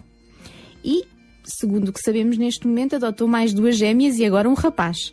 Mas vamos lá ouvir o que nos vais contar ou dizer. Eu queria contar a história de uma outra amiga que infelizmente não pudemos trazer ao programa, mas que nos disse não se importar que contemos a sua história. Ela adotou duas crianças, a Estrela e o Tomás. Eles ficaram órfãos e foram levados para um orfanato, uma missão católica. As freiras tentavam fazer o seu melhor, mas os recursos que tinham eram muito escassos e muitas vezes as crianças deitavam-se com fome. E outra escassez eram os medicamentos. Havia pouco de tudo naquela casa. E estas crianças eram crescidinhas, Sara? Não. A Estrela tinha quatro anos e o Tomás ainda era muito pequeno. Ela tentava consolar o irmãozinho quando ele chorava com fome ou tinha alguma dor. Bom, a história começa bem triste. Quando pensamos como um bebê gosta de mamar no peito da mãe ou mesmo no seu biberon, momentos de muita intimidade entre mãe e filho, conseguimos imaginar o que este pequenino sentia por não ter essa proximidade. Não havia ninguém para pô-lo no colo. As freiras tinham tanta coisa para fazer e como isso faz falta no desenvolvimento de uma criança. O pequeno teve várias infecções nos ouvidos porque os biberons eram colocados na sua boca e deixados ali e muitas vezes o leite escorria para dentro dos ouvidinhos, deixando depositados bactéria que causava essa tal infecção. E essa tua amiga adotou estas crianças porque não tinha filhos biológicos? Nada disso, Sónia. A minha amiga tinha quatro filhos Ui. já. Mas ouviu falar nestas crianças neste orfanato e decidiu ajudá-los. Enviaram os papéis através de uma agência de adoção, dizendo que gostavam de ter dois irmãos. A agência fez uma pesquisa em vários orfanatos até que encontrou estes dois, estas duas crianças, que apresentavam uma saúde minimamente estável para poderem sair do seu país. Mesmo assim, os pequenos tiveram que ficar quase um ano no centro médico da agência para receber cuidados clínicos para poderem sair em boas condições de saúde. Bom, e a tua amiga já os tinha visto, pelo menos em fotografia? Pois, ela recebeu umas fotos das crianças enquanto esperavam lá no tal centro médico. E as fotos eram de cortar o coração. Uma das filhinhas da minha amiga olhou para a carinha da estrela e disse para a mãe: Quando ela vier para a nossa casa, ela vai sorrir, não vai? Mas durante muito tempo a estrela não sorriu. Deve ter sido duro para uma menina de dois anos perder a sua mãe. Ninguém sabia exatamente como tinha acontecido, mas a agência achava que, porque as crianças eram mestiças, a mãe deve tê-las entregue no orfanato, pensando que ali teriam comida e abrigo. E realmente tinham isso, mas não tinham amor. Eu imagino como esta menina deve ter chorado tantas vezes antes de dormir, sem sentir os braços da mãe ou de alguém que a aconchegasse. Oh, Sara, parte-me o coração pensar nestes pequeninos sem mãe e sem ninguém que os segure e abrace quando choram. Foram exatamente essas as palavras da minha amiga Catarina quando nos contava esta história. O pequeno Tomás não tinha nenhuma lembrança da mãe. Era muito bebê quando aconteceu tudo. E se não fosse a irmã, também não teria ninguém para ajudá-lo, beijá-lo e segurar na sua mãozinha. Depois foram levados daquilo que consideravam a sua casa para outra, onde as pessoas os picavam, cortaram o cabelo, obrigavam a tomar remédio e mal se tinham habituado a esse lugar, levaram-nos para um grande avião até chegar a uma terra ainda mais estranha, onde duas pessoas sorridentes os abraçaram e choraram ao mesmo tempo. Até eu estou comovida. Bem sei que nem todos os casos de orfandade e adoção são iguais a este, mas todos eles têm um quê de dor e de abandono. A minha amiga e o seu marido uh, apontavam um para o outro e diziam várias vezes: mãe, pai. Os miúdos olhavam estranhamente para eles, sem perceber muito bem o conceito por trás daquelas palavras, mas os meus amigos tinham roupa nova, brinquedos e doces para eles comerem. E em casa havia imensa gente para recebê-los. Os irmãos, tios, avós, vizinhos, todos riam e choravam e davam-lhes mais brinquedos, mais comida e falavam numa língua que as crianças não entendiam. O Tomás teve que mudar logo de roupa, porque, embora já soubesse usar o bacio, tinham-lhe dado um medicamento para não ir à casa de banho no avião, de maneira que o pobrezinho, quando chegou ali, literalmente explodiu. que coisa! As irmãs estavam tão felizes, mas de repente nenhuma queria segurar no Tomás. Será? mas quando a minha amiga o lavou e o colocou em cima da cama para pôr uma fralda limpa, não conseguia conter as lágrimas. A barriga do menino estava inchada e as perninhas pareciam umas linhas. Pobrezinho, tanta desnutrição. As pessoas no orfanato tentaram dar o melhor, mas não chegava para tantas crianças, nem havia pessoas suficientes para tratar os órfãos. E depois, Sara, eles adaptaram-se bem à nova família e à nova casa? Não estás bem a ver. No final daquele longo dia, os garotos viram uns tapetes no chão e foi lá que se deitaram. Pois era assim que tinham sempre dormido, em cima de uma esteira. Pois. Ahm, cada um com um brinquedo debaixo do braço. O menino ainda choramingou, mas adormeceu por fim. Mas a estrela soluçou durante longas horas na noite. Uma das irmãs mais velhas prontificou-se para dormir no chão ao lado deles. Nas primeiras semanas, a Catarina conta que as horas das refeições eram quase uma cena de filme de terror. As crianças nunca tinham tido o suficiente para comer. E quando se colocava a refeição na mesa, eles atiravam-se às travessas, literalmente. Metiam as mãos com medo que a comida se fosse embora, escondiam tudo, cada brinquedo, peça de vestuário, punham debaixo do tapete onde dormiam. Que medo que estas crianças devem ter sofrido na sua pequena existência. E acrescido ainda que não conseguiam comunicar-se com a nova família. Bem, isso parece mesmo um filme. E depois? Os pais adotivos levaram-nos ao médico, que disse que as crianças estavam cheias de vermes, o menino tinha uma ténia, por isso tinha aquela barriga tão inchada. Começaram a tomar medicação, também a compreender que havia suficiente comida todos os dias e a todas as refeições e que todos gostavam muito deles. Levou muito tempo para ganhar a sua confiança, mas dentro de semanas já se sentavam à mesa, brincavam com os brinquedos, iam para a cama sem chorar, mas o sentimento de abandono estava escondido profundamente dentro da sua alma. Descobriram que a estrela não conseguia interagir com a família. Tinha como que um muro emocional à sua volta, para não ser ferida por mais nenhum adulto. O Tomás tinha ataques de fúria quando era corrigido, e isto durou muitos anos. Adotar duas crianças não é brincadeira, ainda por cima vindos de outro país, sem saberem falar a língua dos pais adotivos. Como é que estes pais aguentaram tudo, Sara? Olha, Sónia, oraram muito pelas crianças e por eles mesmos, para terem sabedoria para ajudar os meninos a vencer os seus medos, a compreender que estavam seguros e eram amados. Mas eh, nem sempre foi fácil. Mas Deus ouve as orações.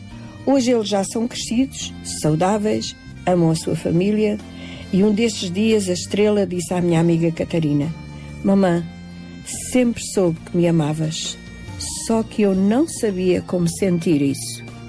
Eles vêm muitas vezes à casa dos pais para as reuniões das famílias, as festas, os natais, e a minha amiga diz que sente sempre o seu coração cheio de agradecimento a Deus pelo amor que colocou nela por estes filhos.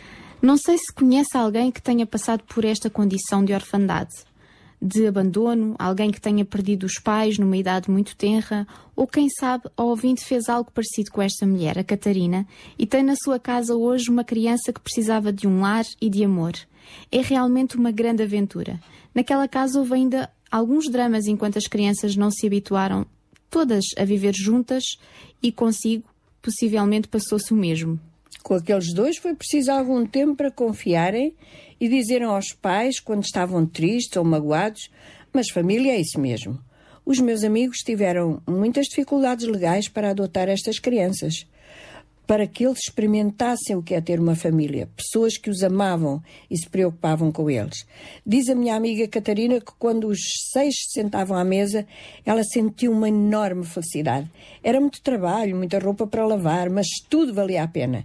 Ela conta ainda que quando estavam à espera que as duas crianças chegassem, perguntavam muitas vezes, ela perguntava muitas vezes ao marido se teria amor suficiente para eles e para os quatro que já tinha. Mas essa questão teve resposta imediata no momento em que viu as duas crianças. Que história maravilhosa. Espero que tenha gostado, ouvinte, e que, quem sabe, se encontra no seu coração lugar, espaço para receber como família uma criança que precisa de muito amor. Fica ainda connosco para ouvir a conversa da alma.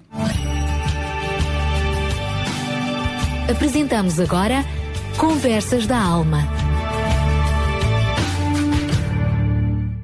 A minha amiga contou-me que, alguns meses antes da Estrela e do Tomás chegarem à sua casa, o seu marido leu uns versos na Bíblia que os ajudaram muito. Fala acerca de pessoas que estavam sem esperança, que estavam longe e que foram trazidos para perto por causa de Jesus, o Filho de Deus. Aqueles meninos estavam longe, tinham um oceano a separá-los dos pais, mas quiseram, estes quiseram trazê-los para perto, para a sua casa, para os amar, e foi um dia muito feliz quando finalmente chegaram. Da mesma maneira, Deus quer trazer-nos para mais perto dele, pois temos estado longe, sem esperança. Poderá pensar até que ele não se preocupa consigo, porque está triste, não tem esperança para o futuro, ou se encontra doente ou desencorajada, solitária, ou pensando que ninguém se preocupa. A maravilha da adoção está no facto que não importa de onde se vem, o adotado sabe que foi escolhido e amado pelos pais. Por isso, e da mesma maneira, não importa quão longe estamos de Deus, Ele ama-nos, escolheu-nos para fazermos parte da sua família, mesmo antes de sabermos que tínhamos essa família. Na nossa pior situação, Ele estava à nossa espera. Deus é esse Pai. Ele deseja que todos os seus filhos estejam em casa. Ele ama ter-nos perto. Ama que lhe digamos o que sentimos. Deus quer derramar o seu amor sobre nós e dar-nos esperança. Ele é o melhor pai adotivo.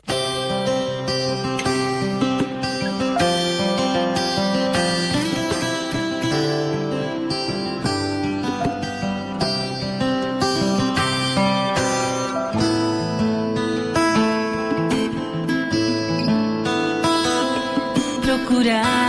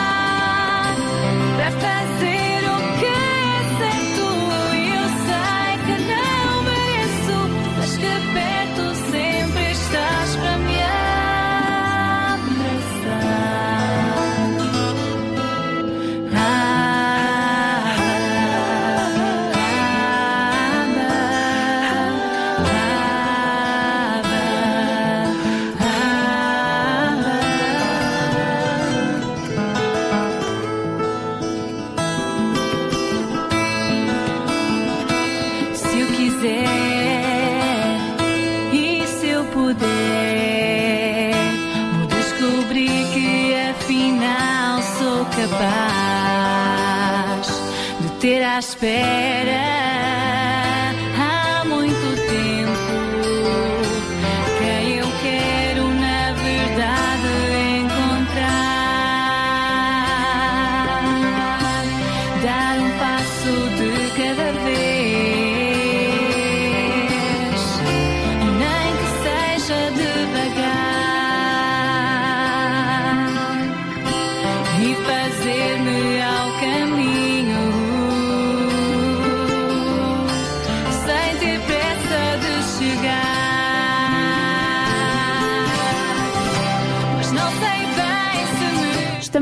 últimos minutos do seu programa Mulheres de Esperança, mas antes de nos despedirmos, quero informá-la que pode colocar as suas dúvidas, sugestões e ideias através dos contactos que a Sara e o Daniel vão dar já a seguir. Um abraço forte e cheio de amizade para todos os ouvintes da RCS e do Sintra Compaixão. Tenha uma boa semana e até à próxima, se Deus quiser. Mulheres de Esperança. O programa para mulheres que teimam em ter fé na vida. Uma produção da Rádio Transmundial de Portugal. Ficámos então com as Mulheres de Esperança que também vão de férias eh, aqui, continuam na RTM, sim, mas aqui vão de férias. Muito obrigada à Sónia Simões, à Sara Catarino e eh, os nossos contactos então, como a Sónia dizia há pouco, para mais informações é o 21910 6310. Também nos pode contactar atra- através do nosso facebook.com barra rádio RCS e ainda através do nosso eh, telemóvel via SMS para o 960 37 20 25.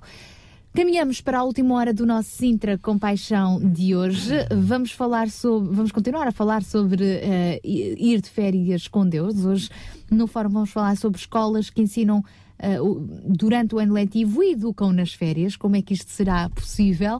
Ah, João Barros, eh, a igreja, a escola, tudo isso no centro da comunidade. É possível então? Sem dúvida. Ahm, nós temos uma memória muito curta, realmente. eh, a grande maioria das pessoas eh, eh, acaba por esquecer o que aconteceu há 30, 40, 50 anos. É, é natural. Nós somos muito rápidos a esquecer. Eh, e, e depois acabamos por perder um pouco o fio da meada, como falamos no princípio do programa sobre realmente o, o que está por detrás, por exemplo, do conceito de férias. Alguma vez alguém pensaria sobre isso? Ninguém mais pensa sobre, sobre eh, o conceito original eh, de- da palavra férias, não é? Perdão. Agora, eu gostaria só uh, lembrar aqui um, uma pequena história. Realmente esta, esta hum, ideia de uh, escola no centro da comunidade, como é que se vive na escola, como é que a escola pode ser algo hum, benéfico para a comunidade, para além de ser um lugar onde se uh, desenvolve um currículo para, para as crianças, adolescentes, jovens. Um, e isto levou-me a lembrar februari. Um, uma série eh, televisiva que, hum, que passou na RTP já há uns bons anos. Os nossos ouvintes aqui, se calhar, eh, com, com uma, memória um pouco mais afinada, poderão recordar. Isso foi eh, no final dos anos eh, 70 e princípios dos anos hum, 80, uma série marcante e que, enfim, fez chorar muitas pessoas, emocionou muitas pessoas, que é hum, aquela série que se intitulava Uma Casa na Pradaria. Eh, Eu recordo ter visto esta série já realmente há, há muitos anos, eh, nessa altura estava fora do, do país, mas só para recordar um bocadinho, era a história de uma família americana, né? Todos recordam o Charles Ingalls, a sua esposa Karen e a filha Mary, Carrie e Laura, e era uma história de uma família americana do, do fim do século XIX, que se aventurou para eh, o oeste eh, dos Estados Unidos. Nessa altura, o governo incentivava as famílias a conquistarem eh, o oeste americano, isso para evitar que os mexicanos e, enfim, e outras, outras nacionalidades viessem conquistar esse, esse território. Mas, para além de toda a dinâmica, para além de, de- de- do filme, de- desta série ser gira e, e ser muito engraçada, muito simples, eh, eh, muito íntima, eh, e, e de se retratar aqui a história pioneira de uma família que eh, eh, seguiu para a aventura, eh, há aspectos que eh, me marcaram bastante, a mim pessoalmente. E um dos aspectos que, eh, que eu achei bastante relevante e interessante, precisamente, e dentro do contexto do, do tema de hoje, e sempre recordo isto, é que a própria escola dessa comunidade eh, era a própria igreja. Isto é, o espaço da igreja onde as pessoas se reuniam, um dos momentos importantes das suas vidas eh, eram marcados tanto pelo nascimento, como pelo casamento, como pelo funeral, momentos importantes na vida de uma pessoa. Eh, nesse mesmo lugar, eh, as crianças todos os dias aprendiam a ler, a escrever, a conviverem e a ouvir um pouco a história da nação e por aí fora. E achei isso muito interessante porque eh, durante, enfim, se formos já à, à história da educação, hum, inicialmente a educação passava-se de pais para filhos, isto era de geração em geração. Depois passou a ser uma escola uh, a cargo do próprio clero, não é? Portanto, de, da igreja. Hoje em dia vivemos o conceito de escola separado de, do conceito de clero, inclusive do próprio conceito de família. Pois é interessante, é interessante nós percebemos que uh, uh, tem havido uma evolução, mas ao mesmo tempo, neste momento, tem-se procurado resgatar valores e princípios na nossa escola que temos vindo a perder ao longo, ao longo dos anos. E de alguma forma uh, trata-se disso, o como é que de alguma forma uh, o, a educação se desenvolveu num espaço escolar, mas também no próprio espaço da igreja local naquela, naquela altura. É disto que vamos falar também neste, neste fórum, mas serve só esta pequena experiência, esta pequena história para retratar um pouco e re recordar um bocado também uh, aquilo que nos emocionou há uns, há uns anos atrás. Obrigado. Obrigada eu, João. Uh, quer dizer que então ainda é possível resgatar esses formatos, esses valores, adaptando, claro está, às nossas vidas de hoje no século XXI. Mas vamos voltar a este assunto já já a seguir no fórum que lhe propomos. Escolas ensinam durante o ano letivo e educam nas férias. Como será isto possível? Hum? Continue connosco até às 11 e participe. RCS Regional Sintra 91.2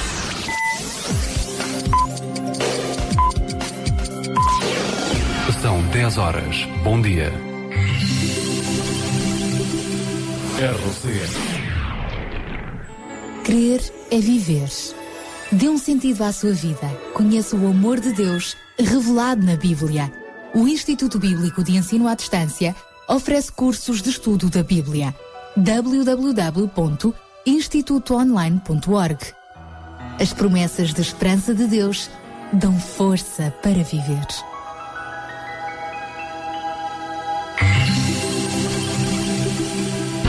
Sabia que em Sintra, cerca de 10 mil alunos do primeiro ciclo e pré-escolar são carenciados e que duas famílias por dia vêm as suas casas penhoradas? Todos os dias há alguém a precisar de ajuda e você pode ser a solução. Sintra Compaixão, o programa da RCS que abre portas à solidariedade. Sexta-feira, das 8 às 11 da manhã. Sintra Compaixão, contamos, Contamos consigo. Bom dia, são então 10 horas, agora passa um minuto, até às 11, esta é a última hora do nosso Sintra com Paixão. Vamos falar sobre férias, férias com Deus, férias na escola também, enfim, toda a comunidade envolvida para o mesmo fim. Deixe ficar connosco, lembramos ainda os apelos que esta manhã partilhámos consigo. Procuramos então hum, ajuda para adquirir uns óculos no valor de 100, 250 euros uh, para uma, uma ouvinte que sofre de fibromialgia, também com problemas de epilepsia e tem um rendimento mínimo. Então precisamos de ajudar. Já uh, tivemos algumas contribuições, mas ainda não chegamos ali à nossa meta dos 250 euros.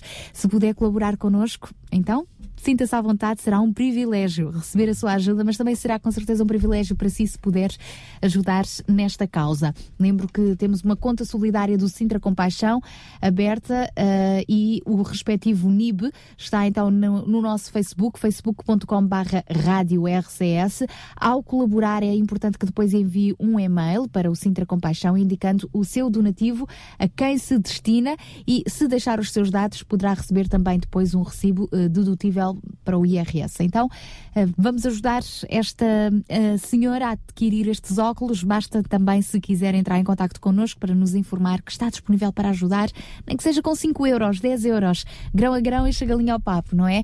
O nosso número de telefone é o 21910 6310. 21910 6310. Também queremos ajudar uma outra uh, senhora mãe de um bebê de 7 meses. Sabemos que uh, vítima de violência domésticas teve de sair de casa ah, onde vivia com o marido, agora a começar uma nova vida, precisamos também de ajudar com alimentação para ela e para o bebê. Então, se puder também colaborar, deixa o seu donativo aqui nas nossas instalações. A RCS fica na Portela de Sintra, junto ao campo de futebol União Sintrense. E lembramos também que procuramos um dador de medula óssea compatível com uma bebê, a Maria Ana, que tem ah, 14 meses, está internada no Hospital Amadora Sintra a lutar ah, pela vida. Já tem superado muitas batalhas, porque ela já nasceu prematura, com sérias complicações de saúde. Agora precisa de vencer mais esta batalha e não só apelamos para orarmos por ela, mas também ah, se é saudável e nunca ah, fez, portanto, esta inserção no, no, no registro universal de dadores de medula óssea, deu o seu contributo, pode fazê-lo no Hospital Amadora Sintra, todas as quartas-feiras, das 8 e meia da manhã às 8 da noite, às quintas-feiras também, das 8 e meia da manhã à 1 da tarde. Não é preciso jejum, não é preciso dar nome, porque o banco de medula óssea é universal, basta uma dose de sangue e outra de boa vontade. É isso mesmo, boa vontade para podermos de facto sermos parte da solução destas e de tantas outras situações que semanalmente trazemos aqui ah, aos microfones do Sintra Compaixão. Obrigado a todos aqueles que nos têm ajudado ah, a ter respostas positivas. Deus é bom e Deus pode usar também a sua vida para beneficiar outras vidas.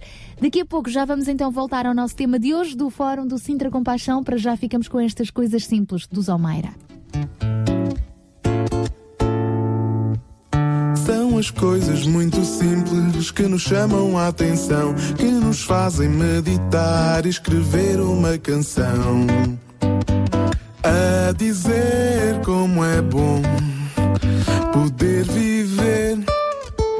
E são essas mesmas coisas quando chamam a atenção que revelam ter poder para falar ao coração. E dizer como é bom poder viver são coisas tão simples como falar, conversar contigo e partilhar. Dar um sorriso, trocar um olhar. São essas coisas que nos fazem cantar. E são essas mesmas coisas quando chamam a atenção que revelam ter poder para falar ao coração dizer como é bom poder viver. Oh, são coisas tão simples como tocar, teu calor sentir, teu ser abraçar, ser teu conforto ao descansar, tua cabeça no meu ombro encostar.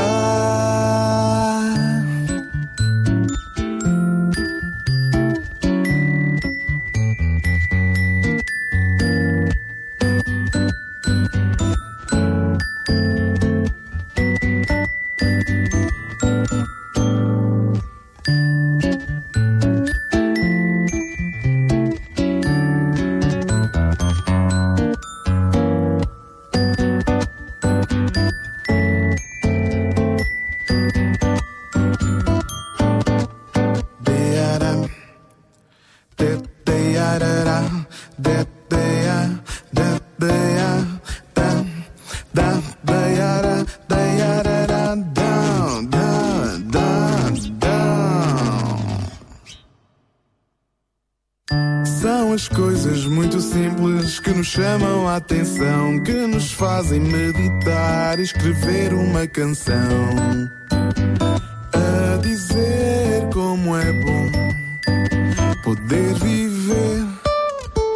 E são essas mesmas coisas quando chamam a atenção que revelam ter poder para falar ao coração e dizer como é bom poder viver.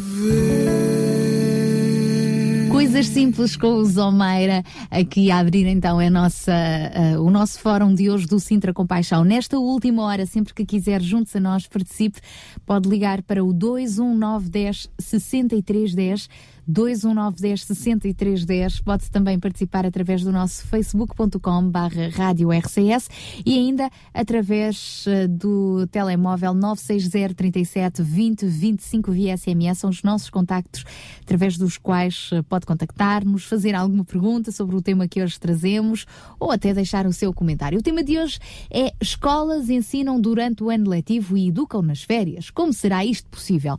Vamos pôr os professores de castigo a trabalhar nas férias ah, com os seus alunos, agora já não propriamente no papel de professores, mas no papel de animadores. Será isso? Não, não é bem assim. Mas vamos então hum, aproveitar e debruçar-nos um pouco mais sobre este assunto hum, e para nos ajudar a, a situarmos, eu posso avançar que, por exemplo, no livro Pais Brilhantes, Professores Fascinantes, de Augusto Cury, um célebre psiquiatra, psicoterapeuta, cientista e escritor. Entre diversas abordagens é destacado, são destacados sete hábitos dos bons professores e dos professores fascinantes. Gostaria então, neste espaço, de salientar um só.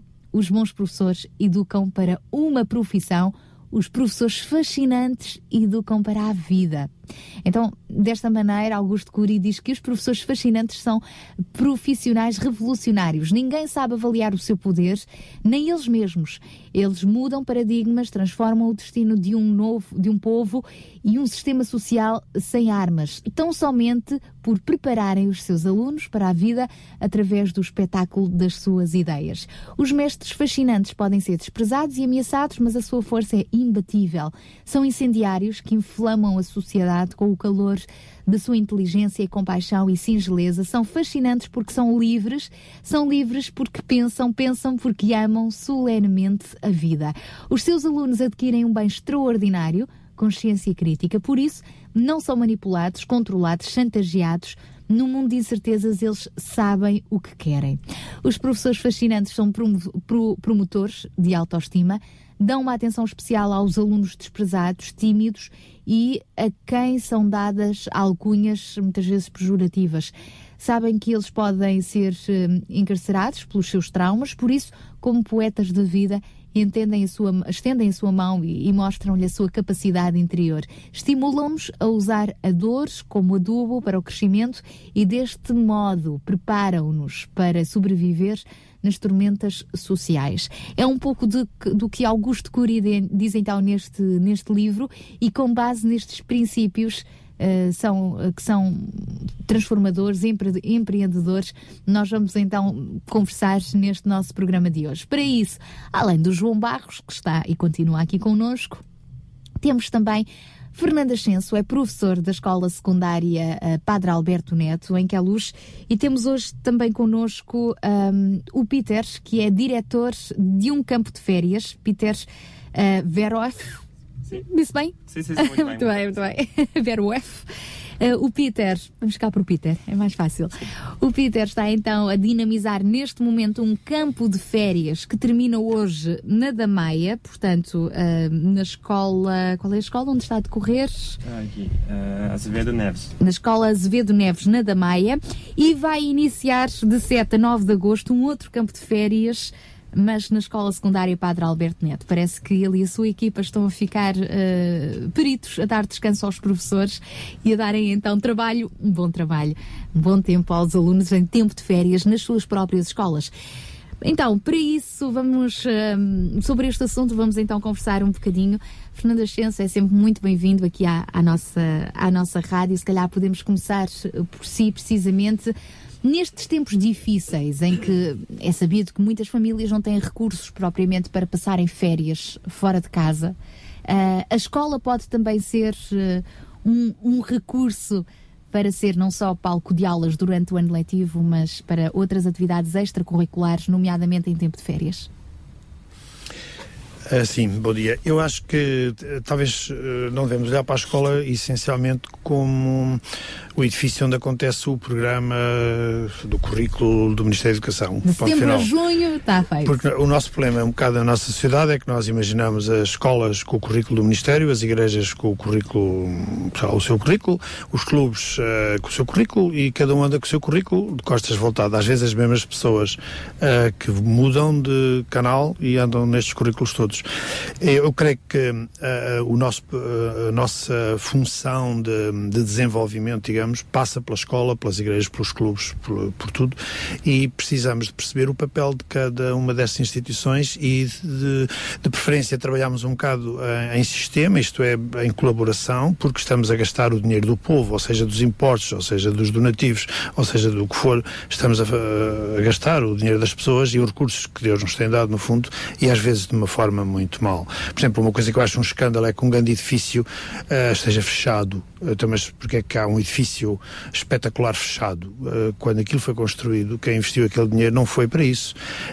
Um, e, portanto, eu creio que as escolas, os clubes, as igrejas, toda a gente que tem uma agenda social, tem uma agenda de servir a comunidade. E esse serviço é suposto ser em diálogo. Há de haver teríamos de ter grandes argumentos para ter uma fundamentação para estarmos isolados. Acho que ninguém consegue provar isso. Portanto, nós fizemos trabalhar em sistema a interação e ainda por cima, porque cada um tem uma componente interessante. Obviamente que a escola tem um currículo organizado, pensado, nacional, etc. Um, é, um clube dedica-se normalmente a uma ou duas áreas muito especializadas e depois mais 50 à volta, uh, ou uma igreja tem objetivos de desenvolvimento espiritual, holístico, etc. E, portanto, todas estas pessoas na prática estão a mexer num cozinhado, que é o desenvolvimento de uma pessoa, e devemos ouvir-nos uns aos outros. Uh, portanto, uh, na minha perspectiva, o Ministério da Educação não controla a educação em Portugal. O Ministério da Educação, digamos que é o grupo maioritário, controla uma boa parte da educação, mas muita desta, desta função é assumida informalmente em muitas frentes por muitas pessoas. E, portanto, e nós precisamos falar uma linguagem aberta sobre isto. Mas, por exemplo, o facto de uma escola estar aberta durante as férias implica que uh, alguém responsável pela escola não esteja de férias naquele período. Sim. Em geral, algumas escolas, dada a sua situação, conseguem produzir até a própria escola programas com o seu pessoal nas pausas letivas. Isso é possível, há casos. Mas isso é bastante difícil, somente agora com agrupamentos em que a sede do agrupamento tem que comandar um, sei lá, um número infinito de escolas e, e portanto, nas pausas uh, o trabalho é crescido. Por exemplo, neste momento, uh, as escolas estão a encerrar o ano, a abrir o novo ano, é uma loucura e tem alguns dias para mandar o pessoal de férias para o ter de volta. Eh, portanto, eh, aquela ideia de que as escolas, logo que há exames, etc., tudo férias desaparecem, não é verdade. As escolas, o momento mais estressante é exatamente este momento. Um, e, portanto, é muito difícil uma escola estar a oferecer programas de verão. É muito difícil, por não ter recursos para isso. Agora, em alguns casos conseguem, somente escolas que uh, ou têm muito apoio da escola central e, não, e, portanto, aquela unidade, digamos, fica um pouco mais livre mas isso é bastante difícil. Agora, o que é possível é, é disponibilizar os serviços para outras agências que podem fazer isso. Um, e também é necessário trazer uma nova, um novo ar à escola, porque quer dizer, um aluno em si que anda na escola todo o ano e depois descobre que nas férias continua a ir para a escola, uh, ele precisa descobrir lá uma nova escola. E, portanto, normalmente quem é que aparece? Ou um clube, ou uma igreja, ou uma associação, ou os pais, ou isto ou aquilo. E novamente, normalmente até pessoas que têm uma grande ideia, mas não têm instalações nenhumas.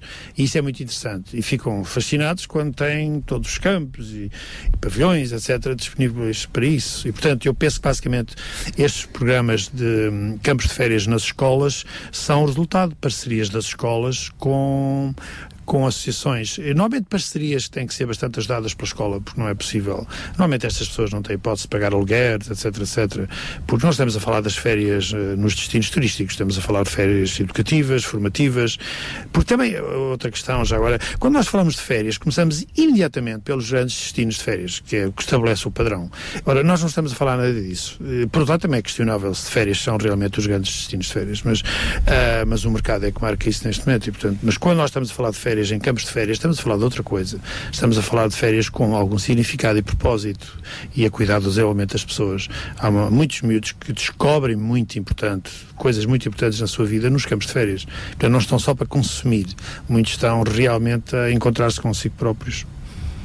E a boa ideia, as crianças voltarem à escola em tempo de férias, porque há pouco tocava neste, nesta questão, não é? Para, para muitas crianças, a escola ainda ainda não é tão aliciente quanto eles gostariam. É estudos e nas férias, se calhar, querem pensar em tudo menos na escola. Ah, bom, eu, eu acho que em geral os alunos da própria escola possivelmente às vezes têm uma certa dificuldade em voltar para a sua escola porque a sua escola parece que tem um certo registro, os seus colegas, a sua turma, aquilo é uma máquina Há um mar de, de imagens Sim, que vêm sim, isso é muito difícil. Eh, embora é só uma questão de, de- da adesão ao programa, porque depois as pessoas percebem que um assunto não tem a ver com outro. Por outro lado, também muitos reconciliam sua escola, curiosamente, através desses programas Ahm, e aprendem. Agora, obviamente, muitos dos jovens vão para um espaço diferente, não necessariamente para a sua escola. Ah, mas claro que as pessoas percebem que um campo de férias é no mesmo sítio, mas é outra coisa. Portanto, é, mas é uma, é uma dificuldade no início, mas se ultrapassa. Então vamos lá tentar saber como é que está a funcionar perante estas dificuldades, não é? Digamos que, pelo menos estas barreiras, como é que está a funcionar um campo de férias numa escola?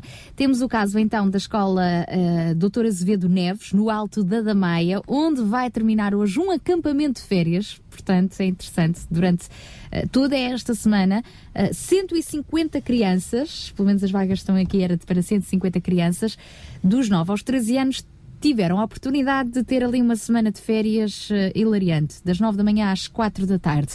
E a iniciativa vai depois repetir-se de 7 a 9 de agosto na, na Escola Secundária Padre Alberto Neto.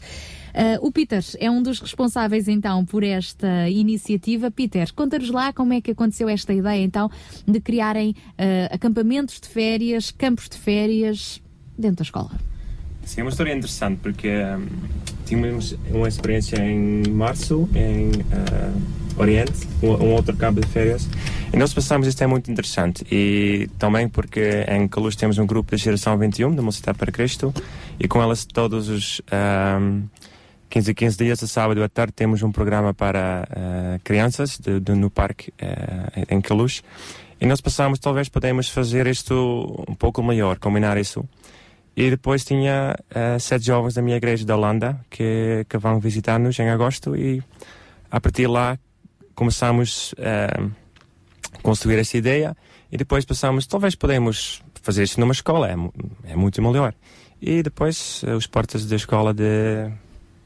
Neste caso a da Damaia e agora a de Queluz foram abertas. Sim, exatamente. E... Mas tiveram de apresentar um projeto devidamente estruturado para que fosse aceita esta parceria. Sim, sim, mas ah, ah, o nosso grupo, nossa equipa já tem muita experiência, porque es- já estamos a fazer isto no parque em Caluz, e a nossa equipa, os líderes são entre qui- eh, 14 e 20 anos, então são, são, são mesmo jovens e adolescentes que são os líderes destes projetos, e eles já têm bastante experiência. Apesar do Peter ser um bocadinho mais velho. Sim, sim, o Peter sim. já é o líder dos líderes. Sim, sim, sim. Convém sempre haver ali alguém a, a controlar. Sim, sim, sim, tenho 33 anos, sim. É. Ah, ah, Fernando, Fernando Ascenso, quando uma equipa ah, como esta, não é, de jovens com vontade de fazer alguma coisa, bate à porta da escola secundária Padre Alberto Neto e diz assim: temos este projeto, qual é que é a vossa primeira reação? Porque projetos podem chegar muitos lá. Eu estive na direção da escola durante vários anos e hum, algumas vezes as pessoas que procuravam o apoio da escola eram surpreendidas porque quando abordavam a escola assim com um ar de por favor ajudem-nos eram surpreendidos porque do- da nossa parte ainda lhes pediam mais e até os encorajavam e resolviam problemas. Neste momento eu já não estou na direção da escola, estou, estou a ensinar eh, alunos em geral, mas colaboro com a direção e, hum, e a escola em princípio tem uma atitude, tem excelentes instalações, que é um investimento colossal ah, de- de- do Estado português na requalificação das escolas e portanto as instalações de que a luz são, como outras, mas são absolutamente um, um luxo asiático e eu acho que a atitude eh, da escola que é certa é disponibilizá-las o máximo possível para utentes responsáveis. Eh, eu sei que às vezes fala-se, ah, sim, as escolas podem ser eh, viabilizadas para organizar festas de casamentos grandes, assim aquelas. eh, pensar imediatamente em arranjar mais algum dinheirinho para pagar. Não é essa a visão. A ideia é que há, eh, a nossa responsabilidade, como a responsabilidade dos que gerem a vida pública, é o desenvolvimento das pessoas e, portanto, as instalações da escola precisam de estar disponíveis para quem tem uma parte nesta esta agenda, e esta agenda é de toda a sociedade, não é de umas tantas pessoas. E hum, em que a luz tem essa ideia que a escola é da comunidade, a escola, eu sei, é do Ministério, sim, mas o Ministério é quem gera os assuntos da comunidade. E, portanto, a escola não pertence. co- nós usamos um termo muitas vezes que é eles. Eh, e normalmente quando falamos eles estamos a falar de, de um Estado, talvez, de alguém em algum sítio que é responsável.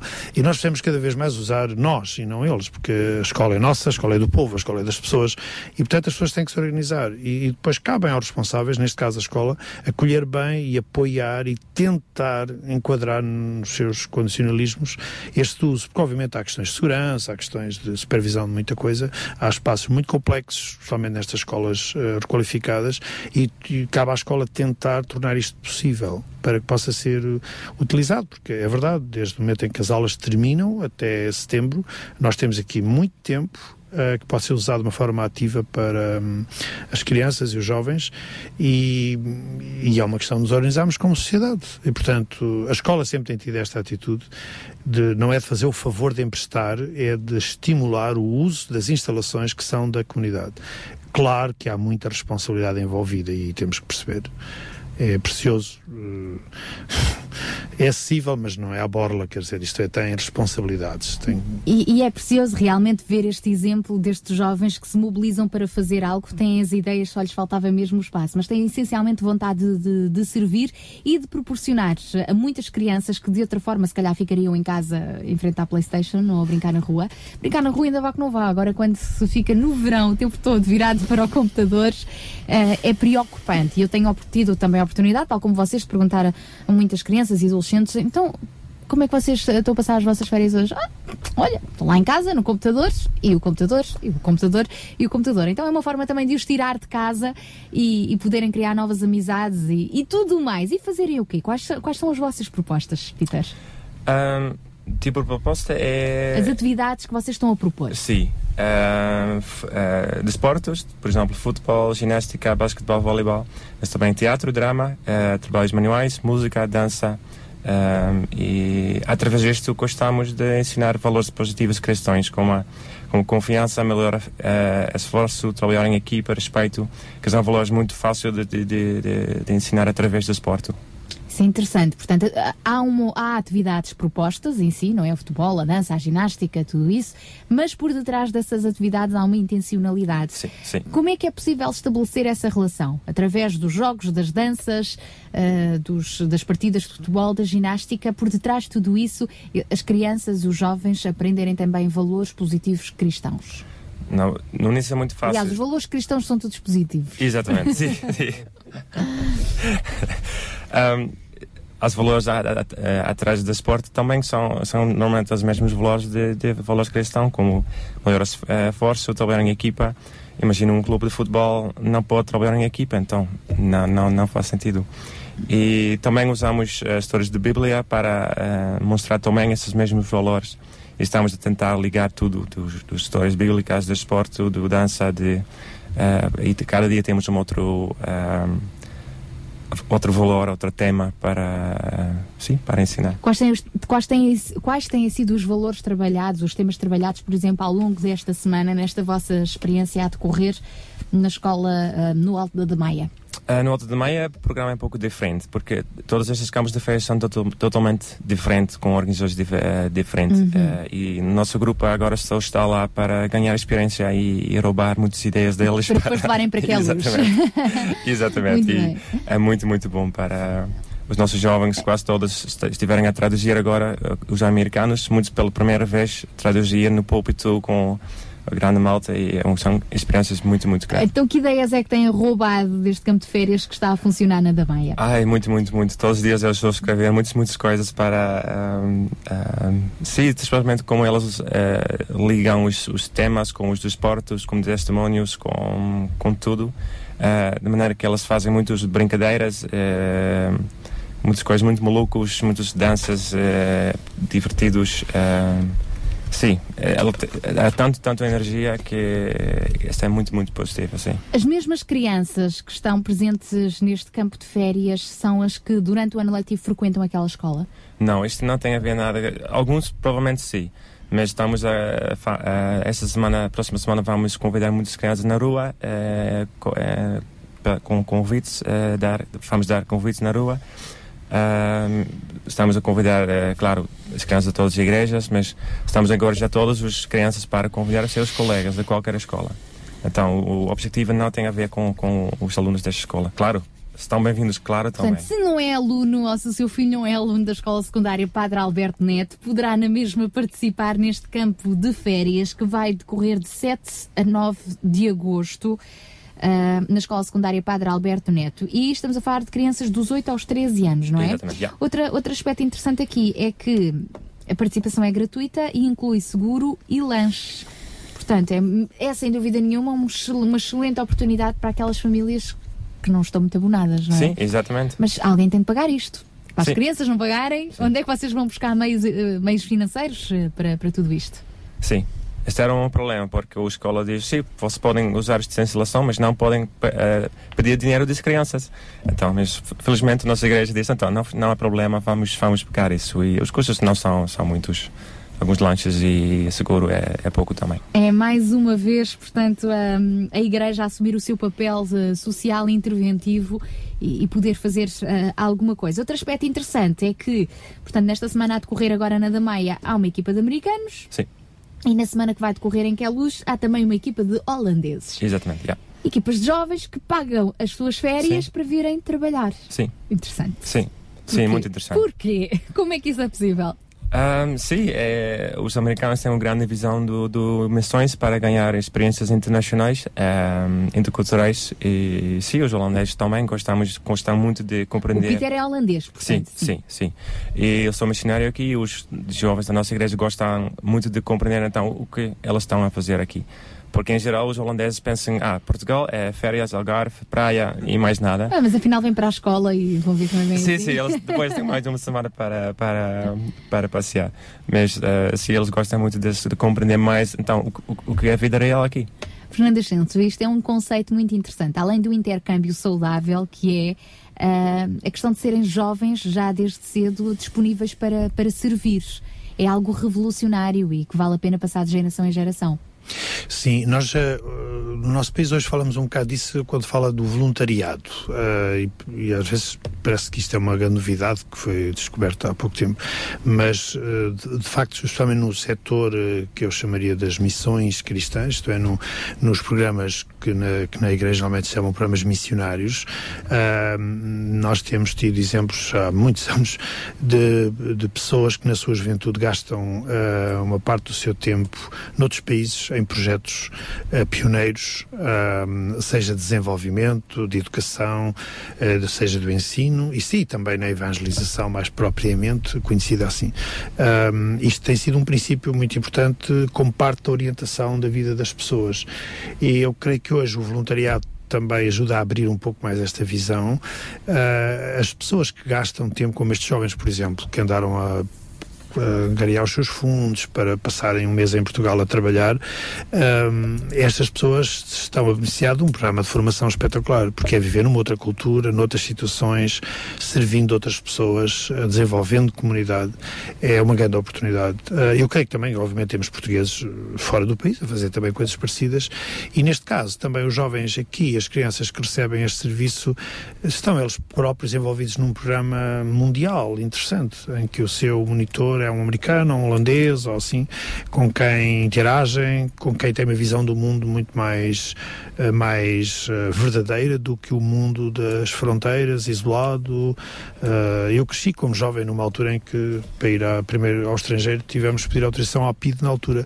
Atualmente não temos que pedir autorização à PID, são outras autorizações, mas na prática vivemos todos muito enclausurados quando olhar para si e ninguém conhece o mundo realmente isolado em si. Portanto, eu, eu creio que esta oportunidade destes programas que põem os jovens em contato com outros jovens e tornam o mundo mais mundo e menos eh, paroquial eh, é parte da- do problema. Porque nós fomos criados todos juntos para vivermos com pessoas e não em segmentos. Sem dúvida, enriquece-nos muito como seres humanos e as aventuras que depois, mais tarde, nós vamos contar. Ainda hoje tínhamos a oportunidade com o João Barros de conversar, portanto, há vários tempos na nossa vida e férias em solteiro é diferente de férias em casados, não é? Com, eh, de, de famílias, não é?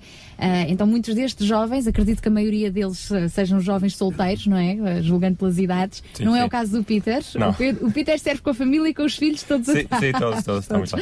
É uma cultura também.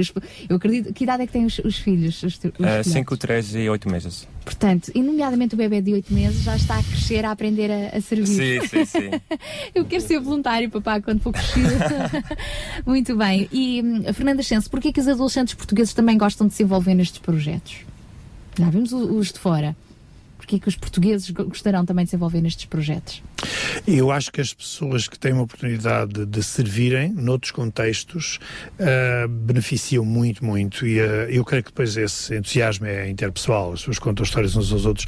Ah, eu próprio, quando era jovem, recordo-me que tive a oportunidade de trabalhar como voluntário fora do meu contexto. Bem, o fora do contexto traz novidade, porque é uma coisa nova, é descobrir novas pessoas, ver novos horizontes e fazer coisas que na rua, se calhar, na nossa rua, não era assim tão fácil.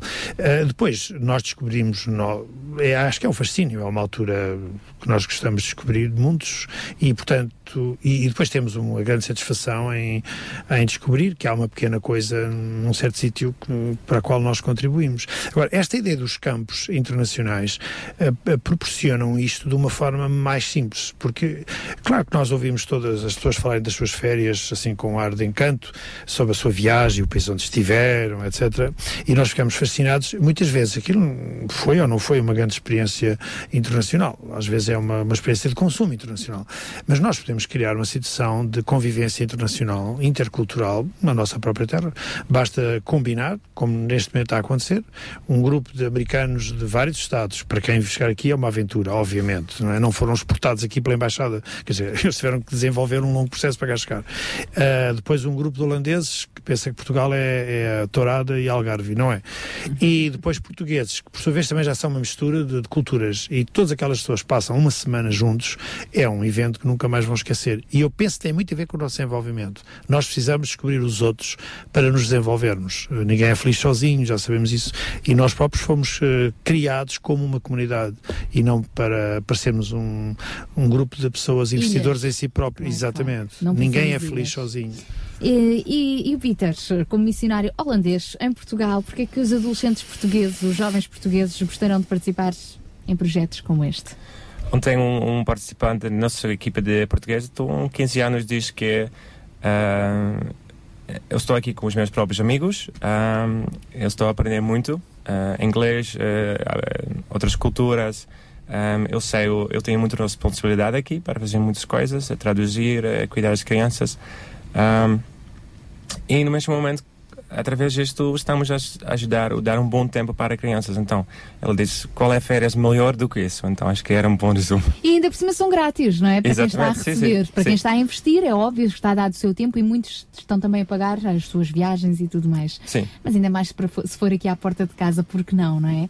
Eh, Fica então este, este exemplo de férias eh, dentro da própria escola, férias diferentes, férias entusiasmantes, férias fascinantes.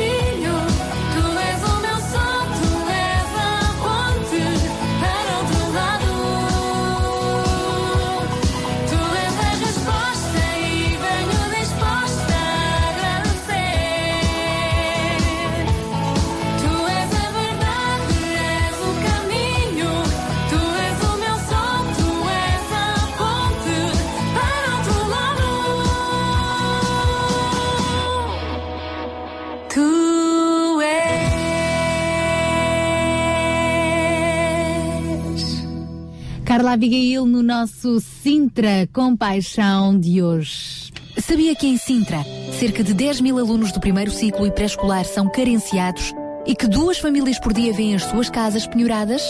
Todos os dias há alguém a precisar de ajuda e você pode ser a solução. Sintra Compaixão, o programa da RCS que abre portas à solidariedade.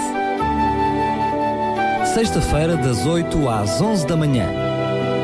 Sintra Compaixão, Contamos consigo.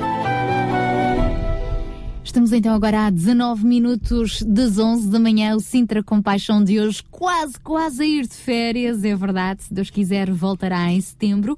Ao longo deste mês temos estado a falar sobre férias, férias com Deus, férias em família, férias a servir a comunidade, férias para eh, redirecionarmos a nossa vida e hoje também férias na escola. Escolas que ensinam durante o ano letivo e educam nas férias. Estamos a perceber como é que isto é possível. É possível ah, quando há uma, uma boa linha de, ah, de- uma boa rede de, de contactos. Neste sentido, eu perguntava agora ao professor Fernando Ascenso, que está hoje aqui connosco, professor na Escola Secundária Padre Alberto Neto, ah, os- para haver esta rede de contactos a funcionar é preciso que as pessoas se conheçam.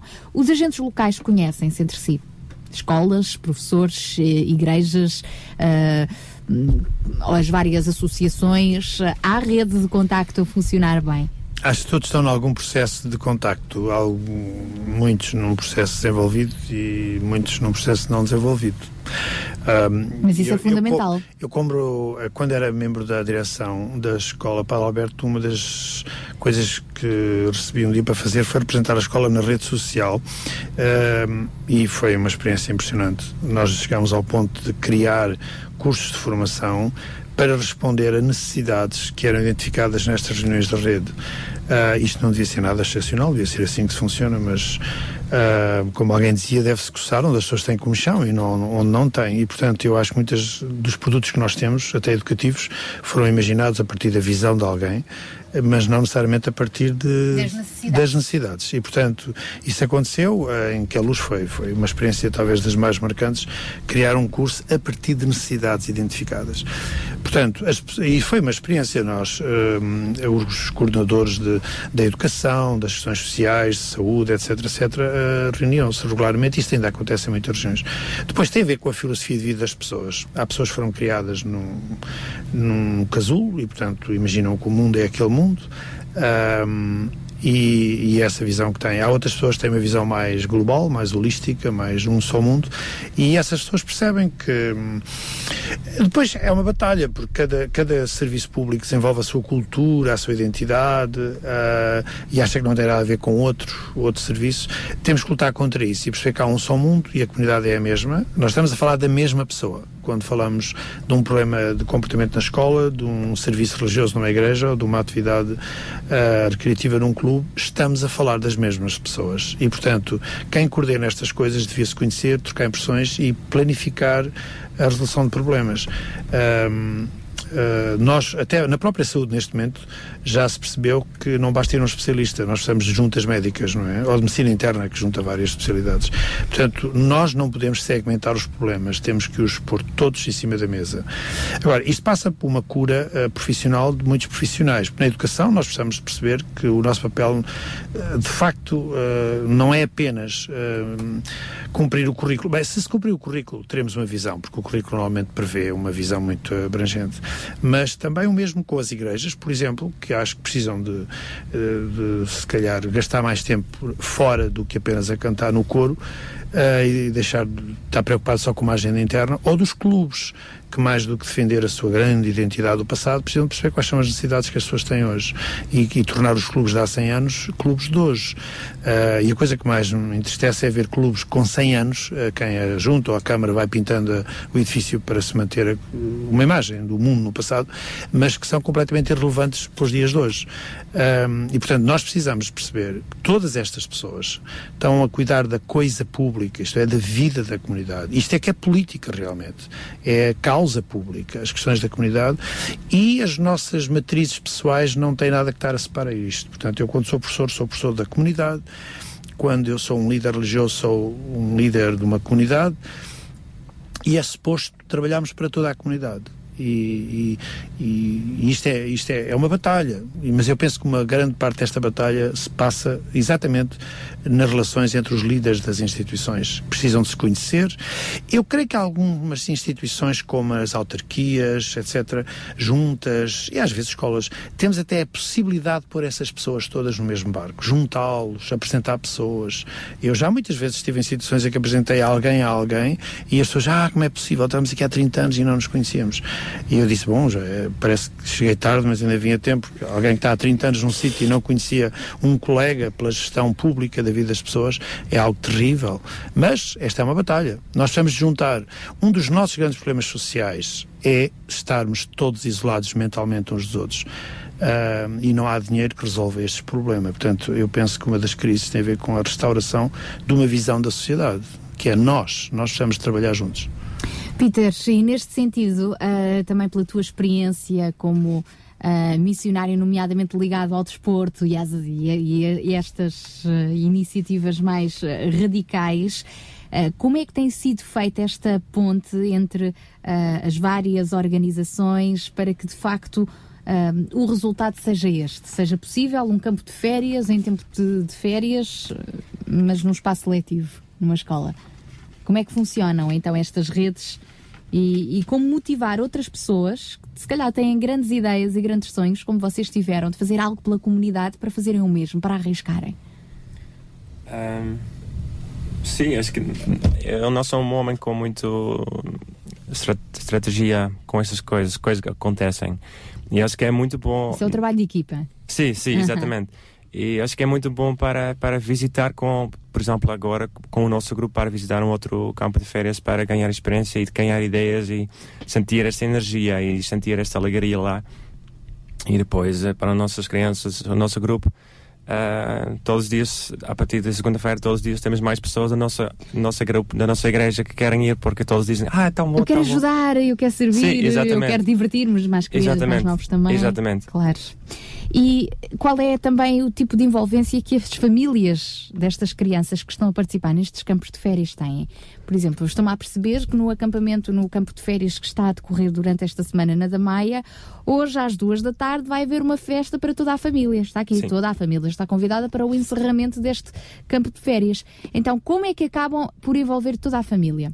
Ahm, então, na nossa, eh, no nosso campo de férias em que vamos fazer isto também. E ideia é, no último dia, o grupo de drama, o grupo de música, o grupo de teatro vão preparar uma coisa também para mostrar para os pais, de maneira que nós podemos mostrar o que nós aprendemos durante a semana e também sobre os valores que nós aprendemos, de maneira que podemos mostrar aos pais também, eh, os irmãos, tias, tias, todos, o que nós estamos a fazer e ah, a partir de lá, o objetivo é também começar relações. Tipo, tipo, também durante o ano temos a geração 21 no parque e nas férias podemos ah, ter coisas maiores na- nas escolas. No fundo, toda a família sai beneficiada. Sim, sim, se é possível, sim. Uhum. Para quem nos está a ouvir, se gostaria de inscrever então os seus filhos neste campo de férias, portanto, são de participação gratuita, não é? Sim, sim. Dos 8 aos 13 anos eh, estão abertas as inscrições, não é? Yeah.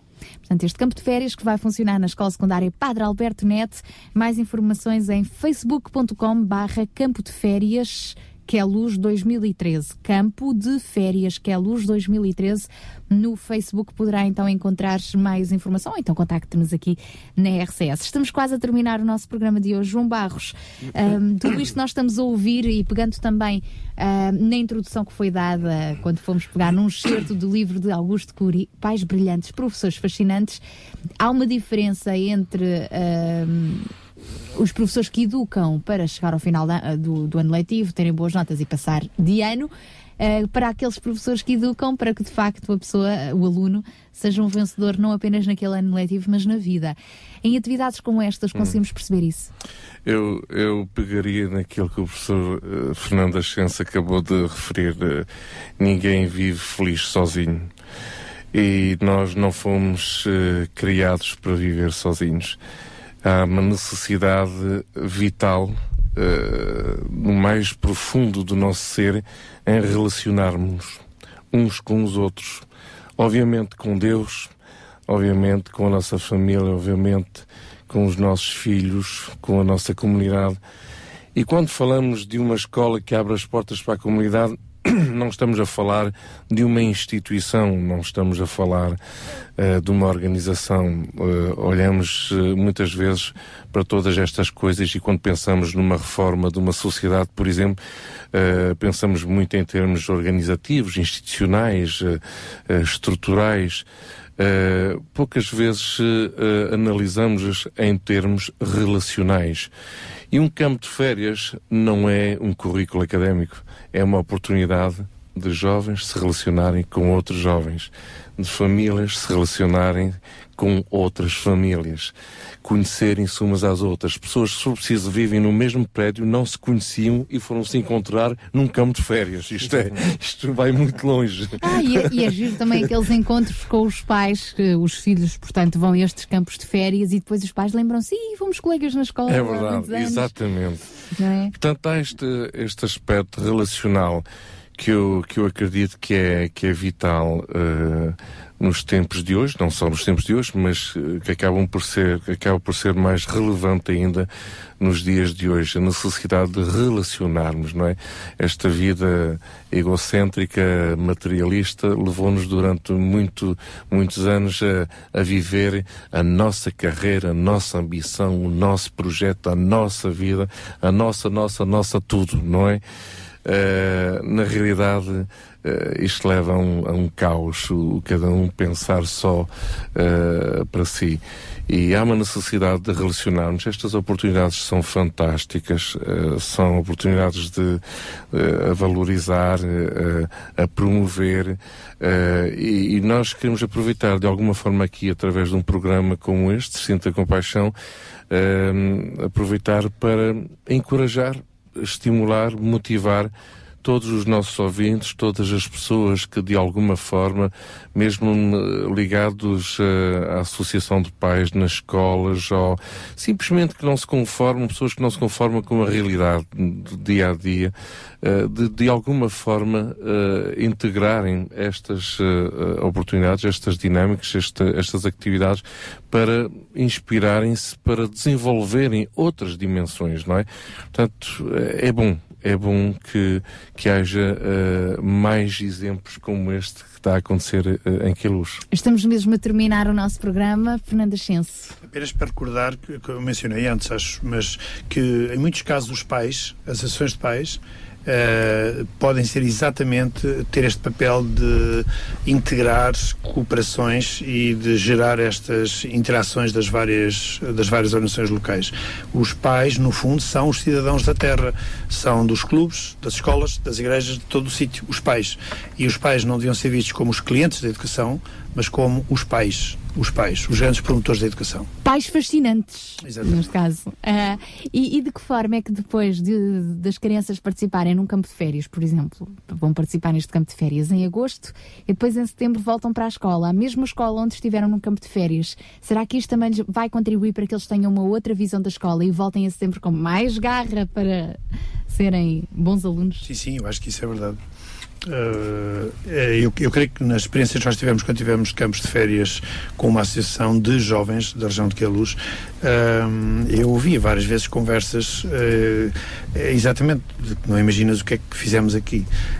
Um, e por outro lado, a própria escola pode continuar. Eu recordo uma vez em que os escoteiros nos pediram uma sala para fazer uma coisa qualquer. Eu disse sim, mas terão que pagar. Eles disseram, a sério? Sim, sim, vocês têm que acampar aqui três dias.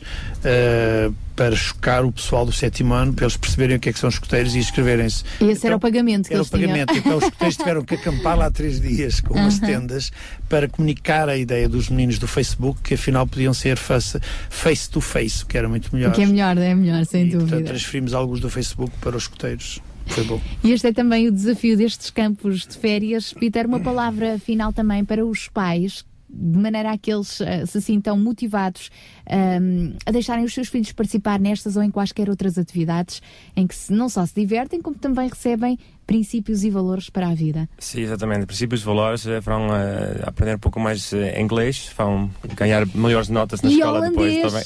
E holandês talvez também algumas palavras.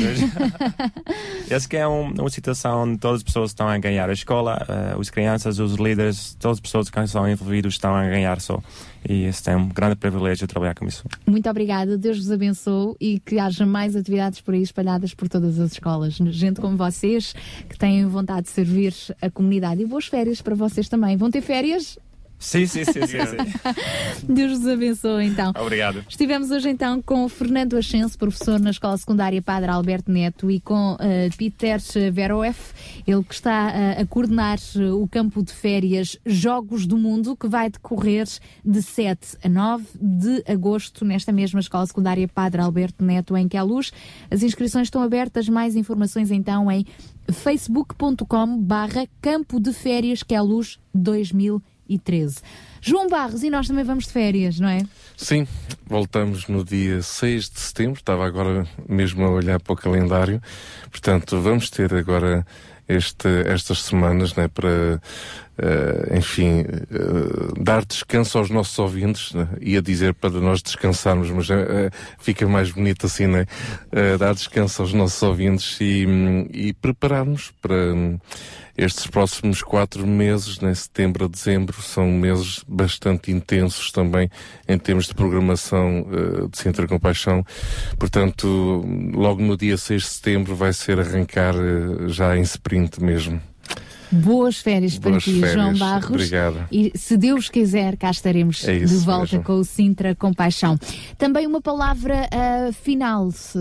O programa fica por aqui, mas é claro que a compaixão essa continua todos os dias e por isso, entretanto, continua também aberta a conta bancária, conta solidária do Sintra Compaixão. Neste momento estamos a receber donativos para adquirir eh, uns óculos necessários para alguém que sofre de fibromialgia eh, e de outras complicações de saúde associadas, nomeadamente epilepsia, e que tem o rendimento eh, mínimo, o rendimento social mínimo, então, eh, o rendimento de sobrevivência, a bem dizer.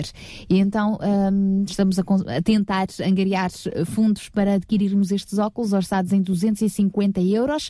Se puder ser eh, um dos eh, doadores, então, eh, porque não teríamos todo o gosto também em receber a sua ajuda e com certeza que também será um privilégio para quem o puder fazer. O número da conta bancária do Sintra Compaixão está então no nosso Facebook. Ao contribuir, depois só pedimos para nos enviar um e-mail e está lá também qual é o e-mail com os seus dados para que depois este mesmo donativo possa ser deduzido no IRS ou Uh, também para sabermos para que fim este se destina. Muito obrigada a todos aqueles que nos têm acompanhado ao longo desta temporada. Boas férias e, neste caso, até setembro, se Deus quiser, quanto ao Sintra Compaixão. Eu regresso na segunda com as manhãs da RCS. Até lá, se Deus quiser. Sabia que em Sintra, cerca de 10 mil alunos do primeiro ciclo e pré-escolar são carenciados e que duas famílias por dia vêm as suas casas penhoradas? Todos os dias há alguém a precisar de ajuda e você pode ser a solução.